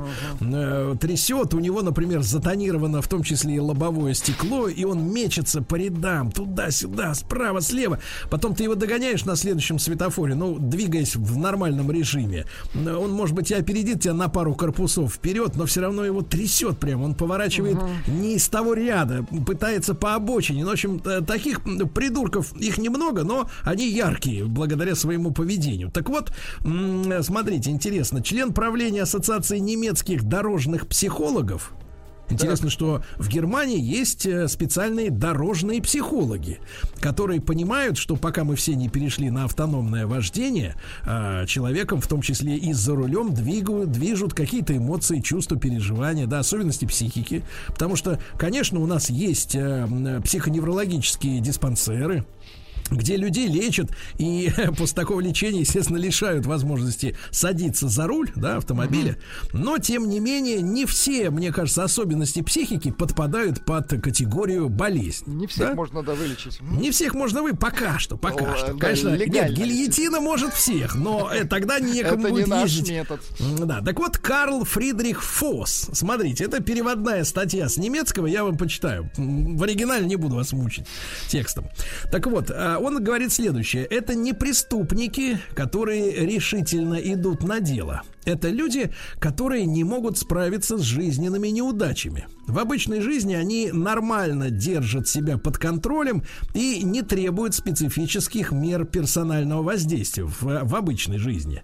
Исследуя мотивацию уличных гонщиков, доктор Фос констатирует, что рейсерами были в основном люди, которые не особо хорошо зарекомендовали себя в других сферах жизни, поэтому имеет место фиксация на машине. Угу. Вы знаете, разные есть фиксации. Не будем их сейчас перечислять, они не очень приличные. Ну, да, про фиксацию а тут фиксация на машине. на машине. Да, особенно опасно, если человек получил быструю машину на время, угу. взял ее у друзей, тайно забрал из папиного гаража, взял в аренду, наконец угнал. Поэтому возникает стремление насладиться в короткий срок скоростной игрушкой как можно эффективнее. При этом немецкие ученые выделяют две важные особенности стритрейсеров. Во-первых, у них нет сочувствия к своей жертве. Жертву вообще не учитывают. Ну, а жертвой тут может быть кто угодно. Пешеход, велосипедист, э, сказать, автомобилист, Ну, другой, которого подс- да, под подставляют колесо. на дороге, да. Жертву не учитывают, не прогнозируют, и когда она вдруг обнаруживается, то длительное время воспринимают просто помехой, которая путает планы. А во-вторых, такие люди не любят говорить о неприятных переживаниях, и тем более о собственном поражении. И подобным образом данная клиентура компенсирует отсутствие успеха в жизни. Однако, по мнению Герра Фосса, они не Рэмбо, и когда вы сталкиваетесь с ними вне автомобильного контекста, никогда не, пере- не поверите, кто перед вами. Ну, особенно за темной тонировкой, да?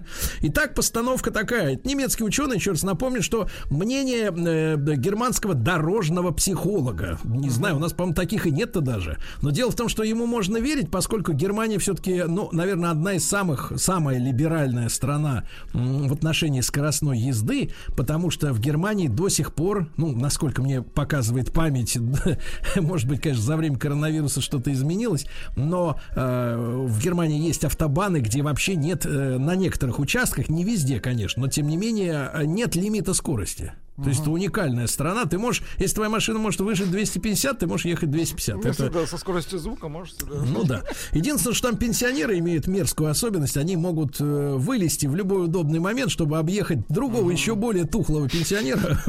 Вот, и, соответственно, а ты несешься 200, а он 60. Он так раз так и перед тобой вываливает, ему вообще наплевать, что ты в левом ряду. Но это уже особенности немецкой психологии.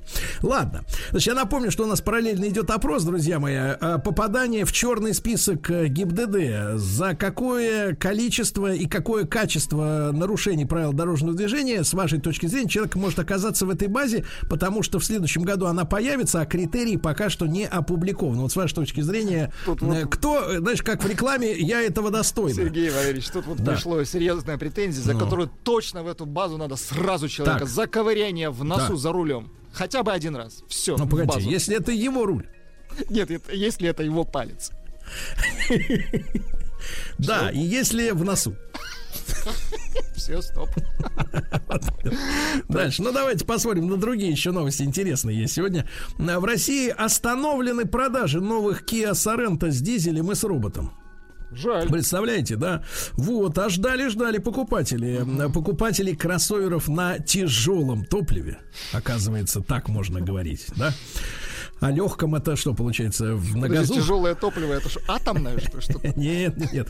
Это. Обогащенное? Да, значит, в богатых комплектациях э, вот жалуются в социальных сетях на отказ автосалонов выдавать уже оплаченные э, машины, да. Но что-то надо поправить с программным обеспечением, перепрошить. Перепрошить. Ну, хорошо, что хорошо, что это выяснилось на старте, правильно, а не потом, когда надо будет возвращать их обратно и все это э, волокиты устраивать. А, вышла статистика, водители каких автомобилей чаще других нарушают правила дорож- дорожного движения. Вот, причем это американская статистика. Э, вот, хотя автомобильный рынок тоже достаточно э, интернационален. Ну, давайте посмотрим. Так вот, на десятом, давайте, десятка у нас есть. На десятом месте оказалась аудио, Audi A4. Водители не пропускают пешеходов в 4 раза чаще. Ну, то есть четверка в 4 раза чаще. На девятом э, месте Honda Element, но это кроссовер, у нас его официально нет. На восьмом Hyundai Veloster, это оригинальный кузов, Владик, это машина с тремя дверьми. Класс. Имеется в виду, что водительская дверь, она сверхширокая, а с правой стороны там две нормальные двери. Оригинально. Да. Ну, формально можно назвать его, конечно, четырехдверным, потому что сзади еще есть двери багажника. Вот. Но, тем не менее, это уникальный, конечно, автомобиль. На седьмом и шестом местах Акура, которые у нас тоже исчезли с нашего рынка несколько лет назад. Э, На, на пятом месте Toyota Celica. Это спортивный вариант Toyota. На четвертом месте Subaru V, э, ну, его называют VRX, хотя правильно говорить WRX. Э, На третьем месте Audi A5. Э, На втором месте BMW седьмой серии, водители которых более чем вдвое чаще нарушают все ПДД. Все. И, наконец, лидер это BMW четвертой серии, ну вот особенно ноздрястой последнего поколения, то есть вот у него огромные такие вот... У них прямо- огромные возможности технические. Огромная возможность для затягивания воздуха и мух, Э, да, которые не уступают пешеходам и даже игнорируют красный свет. То есть на первом месте все-таки первые две позиции у BMW.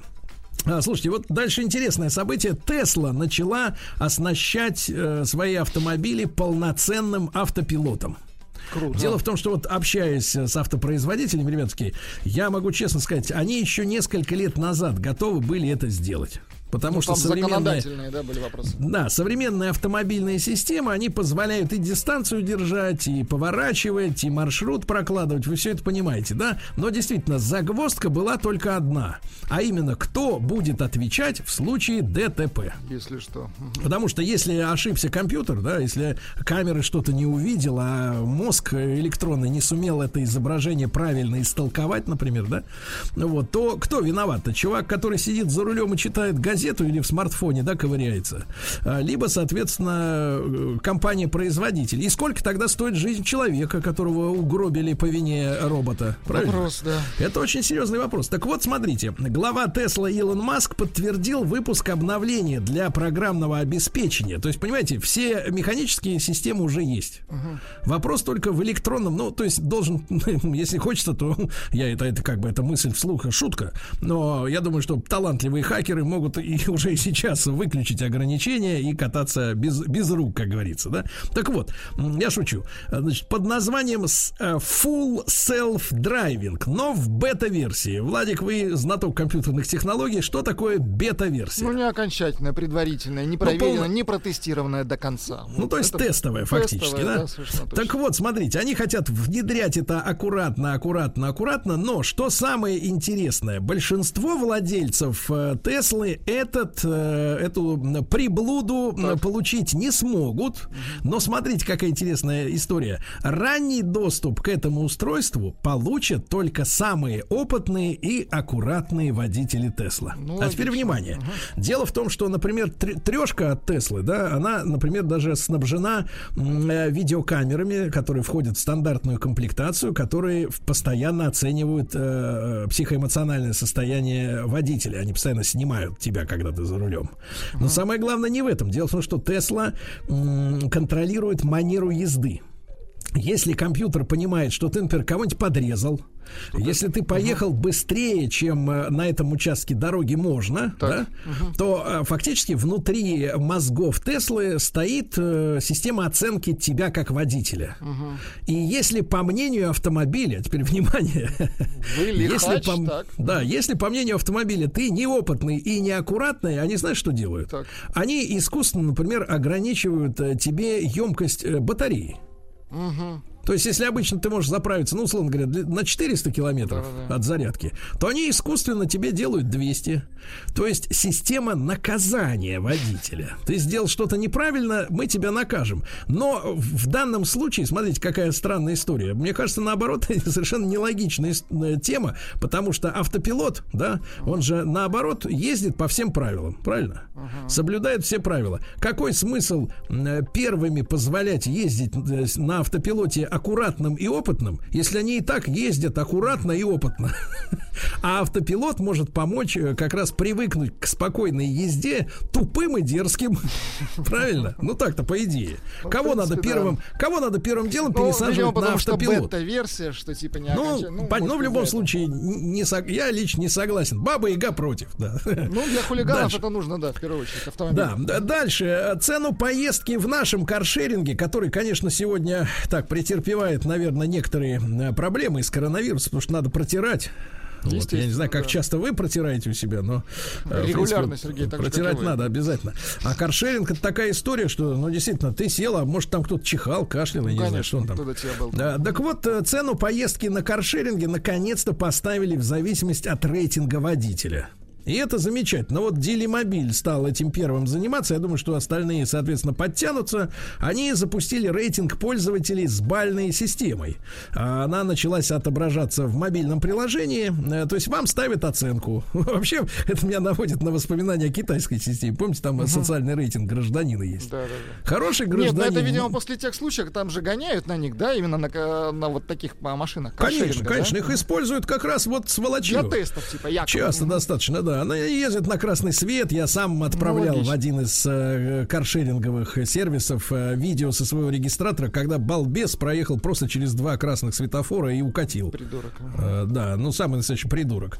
Я считаю, что мы все должны э, таких уродов одергивать, потому что а если там ребенок выбежит в это время? Ну и, и- и тем, и тем больше он урод же ездит Ну, на красный, ужас. понимаете? Ну, Да, я считаю, что здесь нужна наша гражданская ответственность и, э, п- как говорится, падлу к ногтю. Во. Извините за мой французский парлеву франце. Так вот, от числа баллов от 1 до 5 напрямую зависит количество привилегий для водителя. При высоких оценках, да, он может, например, получить доступ к машинам бизнес-класса. Ну, хорошо, правильно, да, ну, да, откуда да. уже, как говорится, западло коврики тырить, понимаете, да? Вот. Или опции расширенного страхования. Э, Значит, рейтинг клиента базируется на четырех показателей. Давай посмотрим. А, Во-первых, это а, без нарушения правил дорожного движения. То есть машина же контролирует скорость, понимаете, да, разрешенную и так далее. А, Без резких а, маневров. То есть вот эти все перестроения, шашечки э, немыслимо. Э, Без аварий, естественно, а также количество собранных штрафов, ну, которые камерами выписываются. Своевременная оплата услуг, что очень важно. Хотя мне, честно говоря, представляется абсурдным, э, так сказать, если у кого-то есть э, без предоплаты допуск к услуге. У меня на счете ноль, но я хочу ехать на BMW. Да. А также частота поездок. Чем больше ездит, тем выше у него будет рейтинг. Ну и тогда и за этих, за хорошую езду получаешь больше возможностей. Ну, это, наверное, достаточно логично, наверное, правильно? Согласна, да. Дальше. А, Я еще раз напомню, ребят, мы собираем ваши предложения при помощи нашего WhatsApp плюс 7967 103 5533. Ваши предложения, по каким критериям человек, э, начиная со следующего года, будет оказываться в открытой базе злостных нарушений правил дорожного движения. Над этим работает ГИБДД, вот, но не указывается, сколько и каких э, нарушений правил дорожного движения надо совершить за год, например, чтобы ты стал э, обитателем черного списка. Вы, соответственно, присылаете свои наметки, правильно? Вот, что надо и сколько раз сделать, чтобы оказаться в черном списке. Ну и, наконец, для любителей погонять. Так. Да. Ну, я имею в виду на дороге. Ну, естественно, автомобильном смысле. Где еще погонять? Вариантов много, Не надо. Да, так вот, ну что не надо. Да, понедельник, ну, я понимаю, но память свежа. Так, вот, э, гиперкар под названием SSC Туатара, Красивое ну, название. не русские придумали. Явно. А, установил новый рекорд. Значит, они ехали по штату Невада. Это дорога, понятно, из Лас-Вегаса в Лос-Анджелес и обратно. Там километров 400, наверное, где-то между ними. И по бокам э, остовы автомобилей, ограбленных э, людей, которые выиграли в казино, но мафия их с деньгами не отпустила. Так вот, смог разогнаться этот аппарат. У него V8 с двигателем почти 6 литров. Вот. э, 1750 лошадиных сил. Разогнался до 532 километров в Да час. ладно, ничего себе. Это машина с мотором, это не реактивный самолет с колесами. Вот, это на 64 километра больше, выше предыдущего рекорда. Представляете? Ничего себе. 532 километра в час.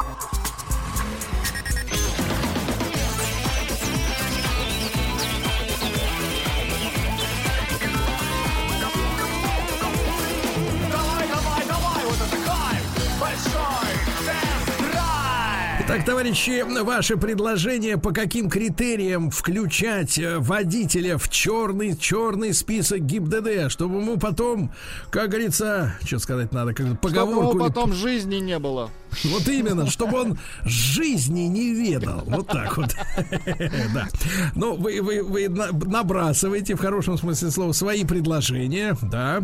А, Ну что же, э, пока еще несколько сообщений важных. Ребят, корейцы изобрели батарею. Корейская компания SK Innovation, то есть Саус Корея, видимо, да, южнокорейские инновации. Но дело в том, что в Корее там такой азиатский принцип э, сращивания государственного капитала и частной коммерческой жилки под надзором к- государства все-таки, да.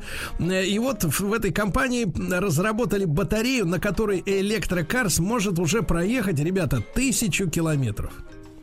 Ну, если говорить, да. если говорить серьезно, то при той динамике, которую дает э, электромотор, да, сопоставимой со спорткаром, ну реально со спортивным автомобилем, э, в принципе, это нормальный запас хода для очень многих э, бензиновых даже автомобилей. Ну, то есть Для они очень уже многих. практически нагнали, да?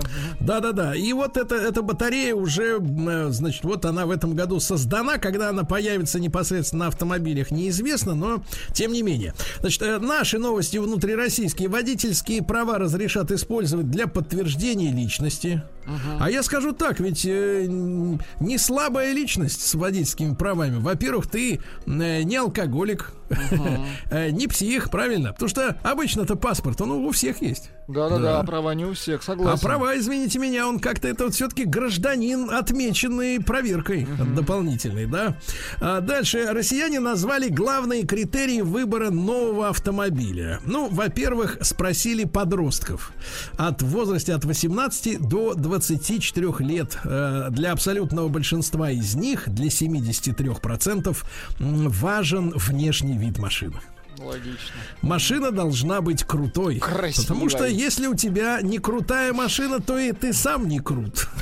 Ну, такой детский подход. Что да. касается взрослых, взрослых покупателей, которые все-таки машину приобретают на разумные какие-то средства, целью да? приобретают. Но с целью, в принципе, ездить, Да-да-да, пользоваться ей. а не производить А не впечатление. доказывать, да. Вот, так вот, для большинства нормальных, так сказать, уже потребителей, которые все-таки с головой подходят, на первом месте все-таки цена. Но, кроме того, ее безопасность, а затем уже только внешний вид, размер и на пятом месте только марка. То есть для зрелого потребителя вот это вот эти понты, так сказать, хочу ездить на Мерседесе, ну, они уже теряют актуальность, потому что ты понимаешь, что, э, в принципе, такого же размера автомобиль у другой марки, э, так сказать, не премиального сегмента будет раза в два дешевле. Ну вот. А Дальше. Стоимость электрокаров. Вот тут интересная мысль. Во-первых, я скажу, что в этом году в два раза выросли продажи электрокаров. Правда, стыдно, конечно, называть эти цифры, потому что, знаешь, вот, вот звучит фраза «в два раза выросли». Все таки вау, в два раза. Вот. Если бы это речь шла об айфонах, конечно, это было бы сенсация. Но там счет идет на, ну, например, BMW i3 продано 13 штук. Два. В два, но в два раза. Ну, а как? Вот видишь, это статистика. Тут, видишь, можно. Но я не об этом хотел сказать. Я хотел сказать, что Финансовый холдинг международный прогнозирует, ну, они же все там считают, что как, э, вот, э, что м, э, про- стоимость электрокаров уже в 2024 году, минуточку, это, извините меня, Это очень ну, скоро. Это очень скоро, а в нашем возрасте это завтра.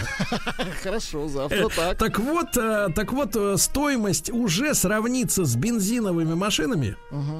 И а, через 5 лет э, приведет это к тому, что 17% всех автомобилей э, будут электрическими. Через 5 лет. 17%, да. А, но если стоимость сравняется, то действительно тогда, по большому счету, это замечательно, потому что мы вот много говорим э, в рамках там нашего э, проекта энергетического, да, который мы делаем. А, говорим о том, что у нас, в принципе, в стране на, на данный момент переизбыток электрических мощностей. У нас есть дешевое электричество, да. Да, если мы, соответственно, мы имеем, мы бензина. имеем реальную возможность, э, вот именно, да, при помощи, ну, если потребуется некоторая перестройка подстанций Ну, инфраструктура, и, да, опять же. инфраструктуры, да, чтобы, так сказать, не было перебоев при по- поставках электроэнергии, но, в общем-то, в принципе, у нас есть все условия для того, чтобы реально сработала э, система заправки электричеством, а это, в свою очередь, подтянет электростанции, а электростанции подтянут и остальную промышленность, потому что она, э, в общем-то, будет производить для этих элростанций оборудование, правильно? То есть все как бы все за- закрутится. запас хода уже почти Потому что, нагнал, да. потому что там 90 лет тому назад, когда в, в стране была объявлена индустриализация, да, а, она была э, основана на нефти, то есть на автомобильном производстве. Именно тогда были открыты автомобильные производства и в Горьком, и в другие заводы, и в Москве, да набрали мощность, потому что именно продажа нефти своим же собственным потребителям э, тянет за собой развитие промышленности. Это вот, так сказать, важная история. Дальше, э, что у нас интересного? Э, Джили представила первый купе-кроссовер для России под названием Тугелла. Тугело, красиво звучит. Тугело. И звучит симпатично, и выглядит хорошо. Вот. Nissan запатентовал в России свой первый электрический кроссовер. Ну, запатентовал, это значит, и будет сертификация, чтобы продажи начинать. Да? Застолбил, Называется Ария. Ария красиво, как вот Мне сейчас. кажется, Валеру надо под- подтянуть да, да, да. под рекламу. Ну, она так и называется. Ария, не Ария, а там Y еще. То есть, вот, чё, как звучит как по-русски. Названы самые дорогие автомобильные бренды, ребята. Ну, самые дорогие. На первом месте Toyota. Ну, потому что э, в Toyota входит еще и Lexus. Не будем забывать, да? Затем следует э, Mercedes-Benz, на третьем месте BMW. Вот так вот, да. А, э, Дальше интересная новость. э, ну, есть новости от э, компаний-производителей. Вот, но это, наверное, не слишком э, вам интересно. Давайте-ка мы перейдем, Владуля, тогда к э, советам бывалых. Давайте перейдем, да. Давайте переходить к советам. Тертых. Как, как и за что карать.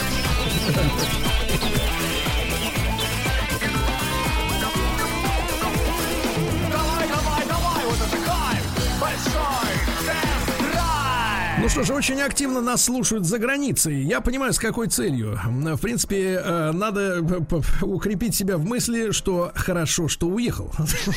Вот, но этой роскоши мы вам не предоставим, товарищи. Вот Илья, 47 лет из Финляндии, пишет, э, что у них, в Финляндии, три штрафа за превышение скорости в год влекут лишение прав на срок от двух месяцев. Это очень хорошо работать. Работает э, и нужны жесткие меры, а не вот это вот все по 500. Э, Дорогой Илья, э, при уплате в льготный период ссылка, скидка 50%. Все по 250, да. Ну, Александр из Орловской области пишет, все BMW в черный список. Вот так вот. Наверное, его кто-то обидел на этой Наверное, машине. на BMW точно. Да, да, да. Это был он. Да. А, значит, из Краснодарского края. Первое дерзкое подрезание. Второе нервные игры в шашечки. Третье пересечение сплошной. И четвертый бешеное гонение. Гонение. Это скорее, мне кажется, Гонение на к- других ав- автомобилистов. Нет, Гонение. гонение больше смахивает на дистилляты. Ну ладно, бешеное э, гонение. Новосибирская область, пишет человек, за светодиоды и ксенон в туманках нужно отправлять прямиком в ад. Юрий, В ад. Новосибирск. Да. Вот, э, да-да-да. Э, не- Да-да-да. Не- Так сказать, давайте посмотрим еще предложение. Никоим образом к данной системе нельзя привязывать штрафы с автоматических комплексов фиксации. Я Так. ИПшник, у меня в собственности парк грузовиков. Нарушают-то наемники, а штрафы приходят лично мне, потому что автомобили висят на нем, как на физлице. Но придется тогда, брат, перерегистрироваться, и ЗП будешь это самое. ОАО. Или кто там сейчас, да? Ага, Ну. Так, пишет, чего, э, а бочечников всех накол. Всех на кол, Всех согласен. да. Вот из Москвы шовинисты подтянулись. Если ты женщина, Так. вот, да. Просто Э, И э, да-да-да, э, вот опять же игра в шашечки, вот один раз в год игра в шашечки и отнимать права, да. Ну что, товарищи, жажда, так сказать, расправы, она, Она присутствует. свойственна человеку всегда, во все времена, это понятно. Будем ждать четких критериев. Я надеюсь, сначала появятся критерии, а потом список. Было бы глупо, если бы сначала опубликовали список нарушителей, а потом Пишут. бы сказали, а вот за что. Сергей пишет, гонение, она же опала. Еще больше подкастов на радиомаяк.ру.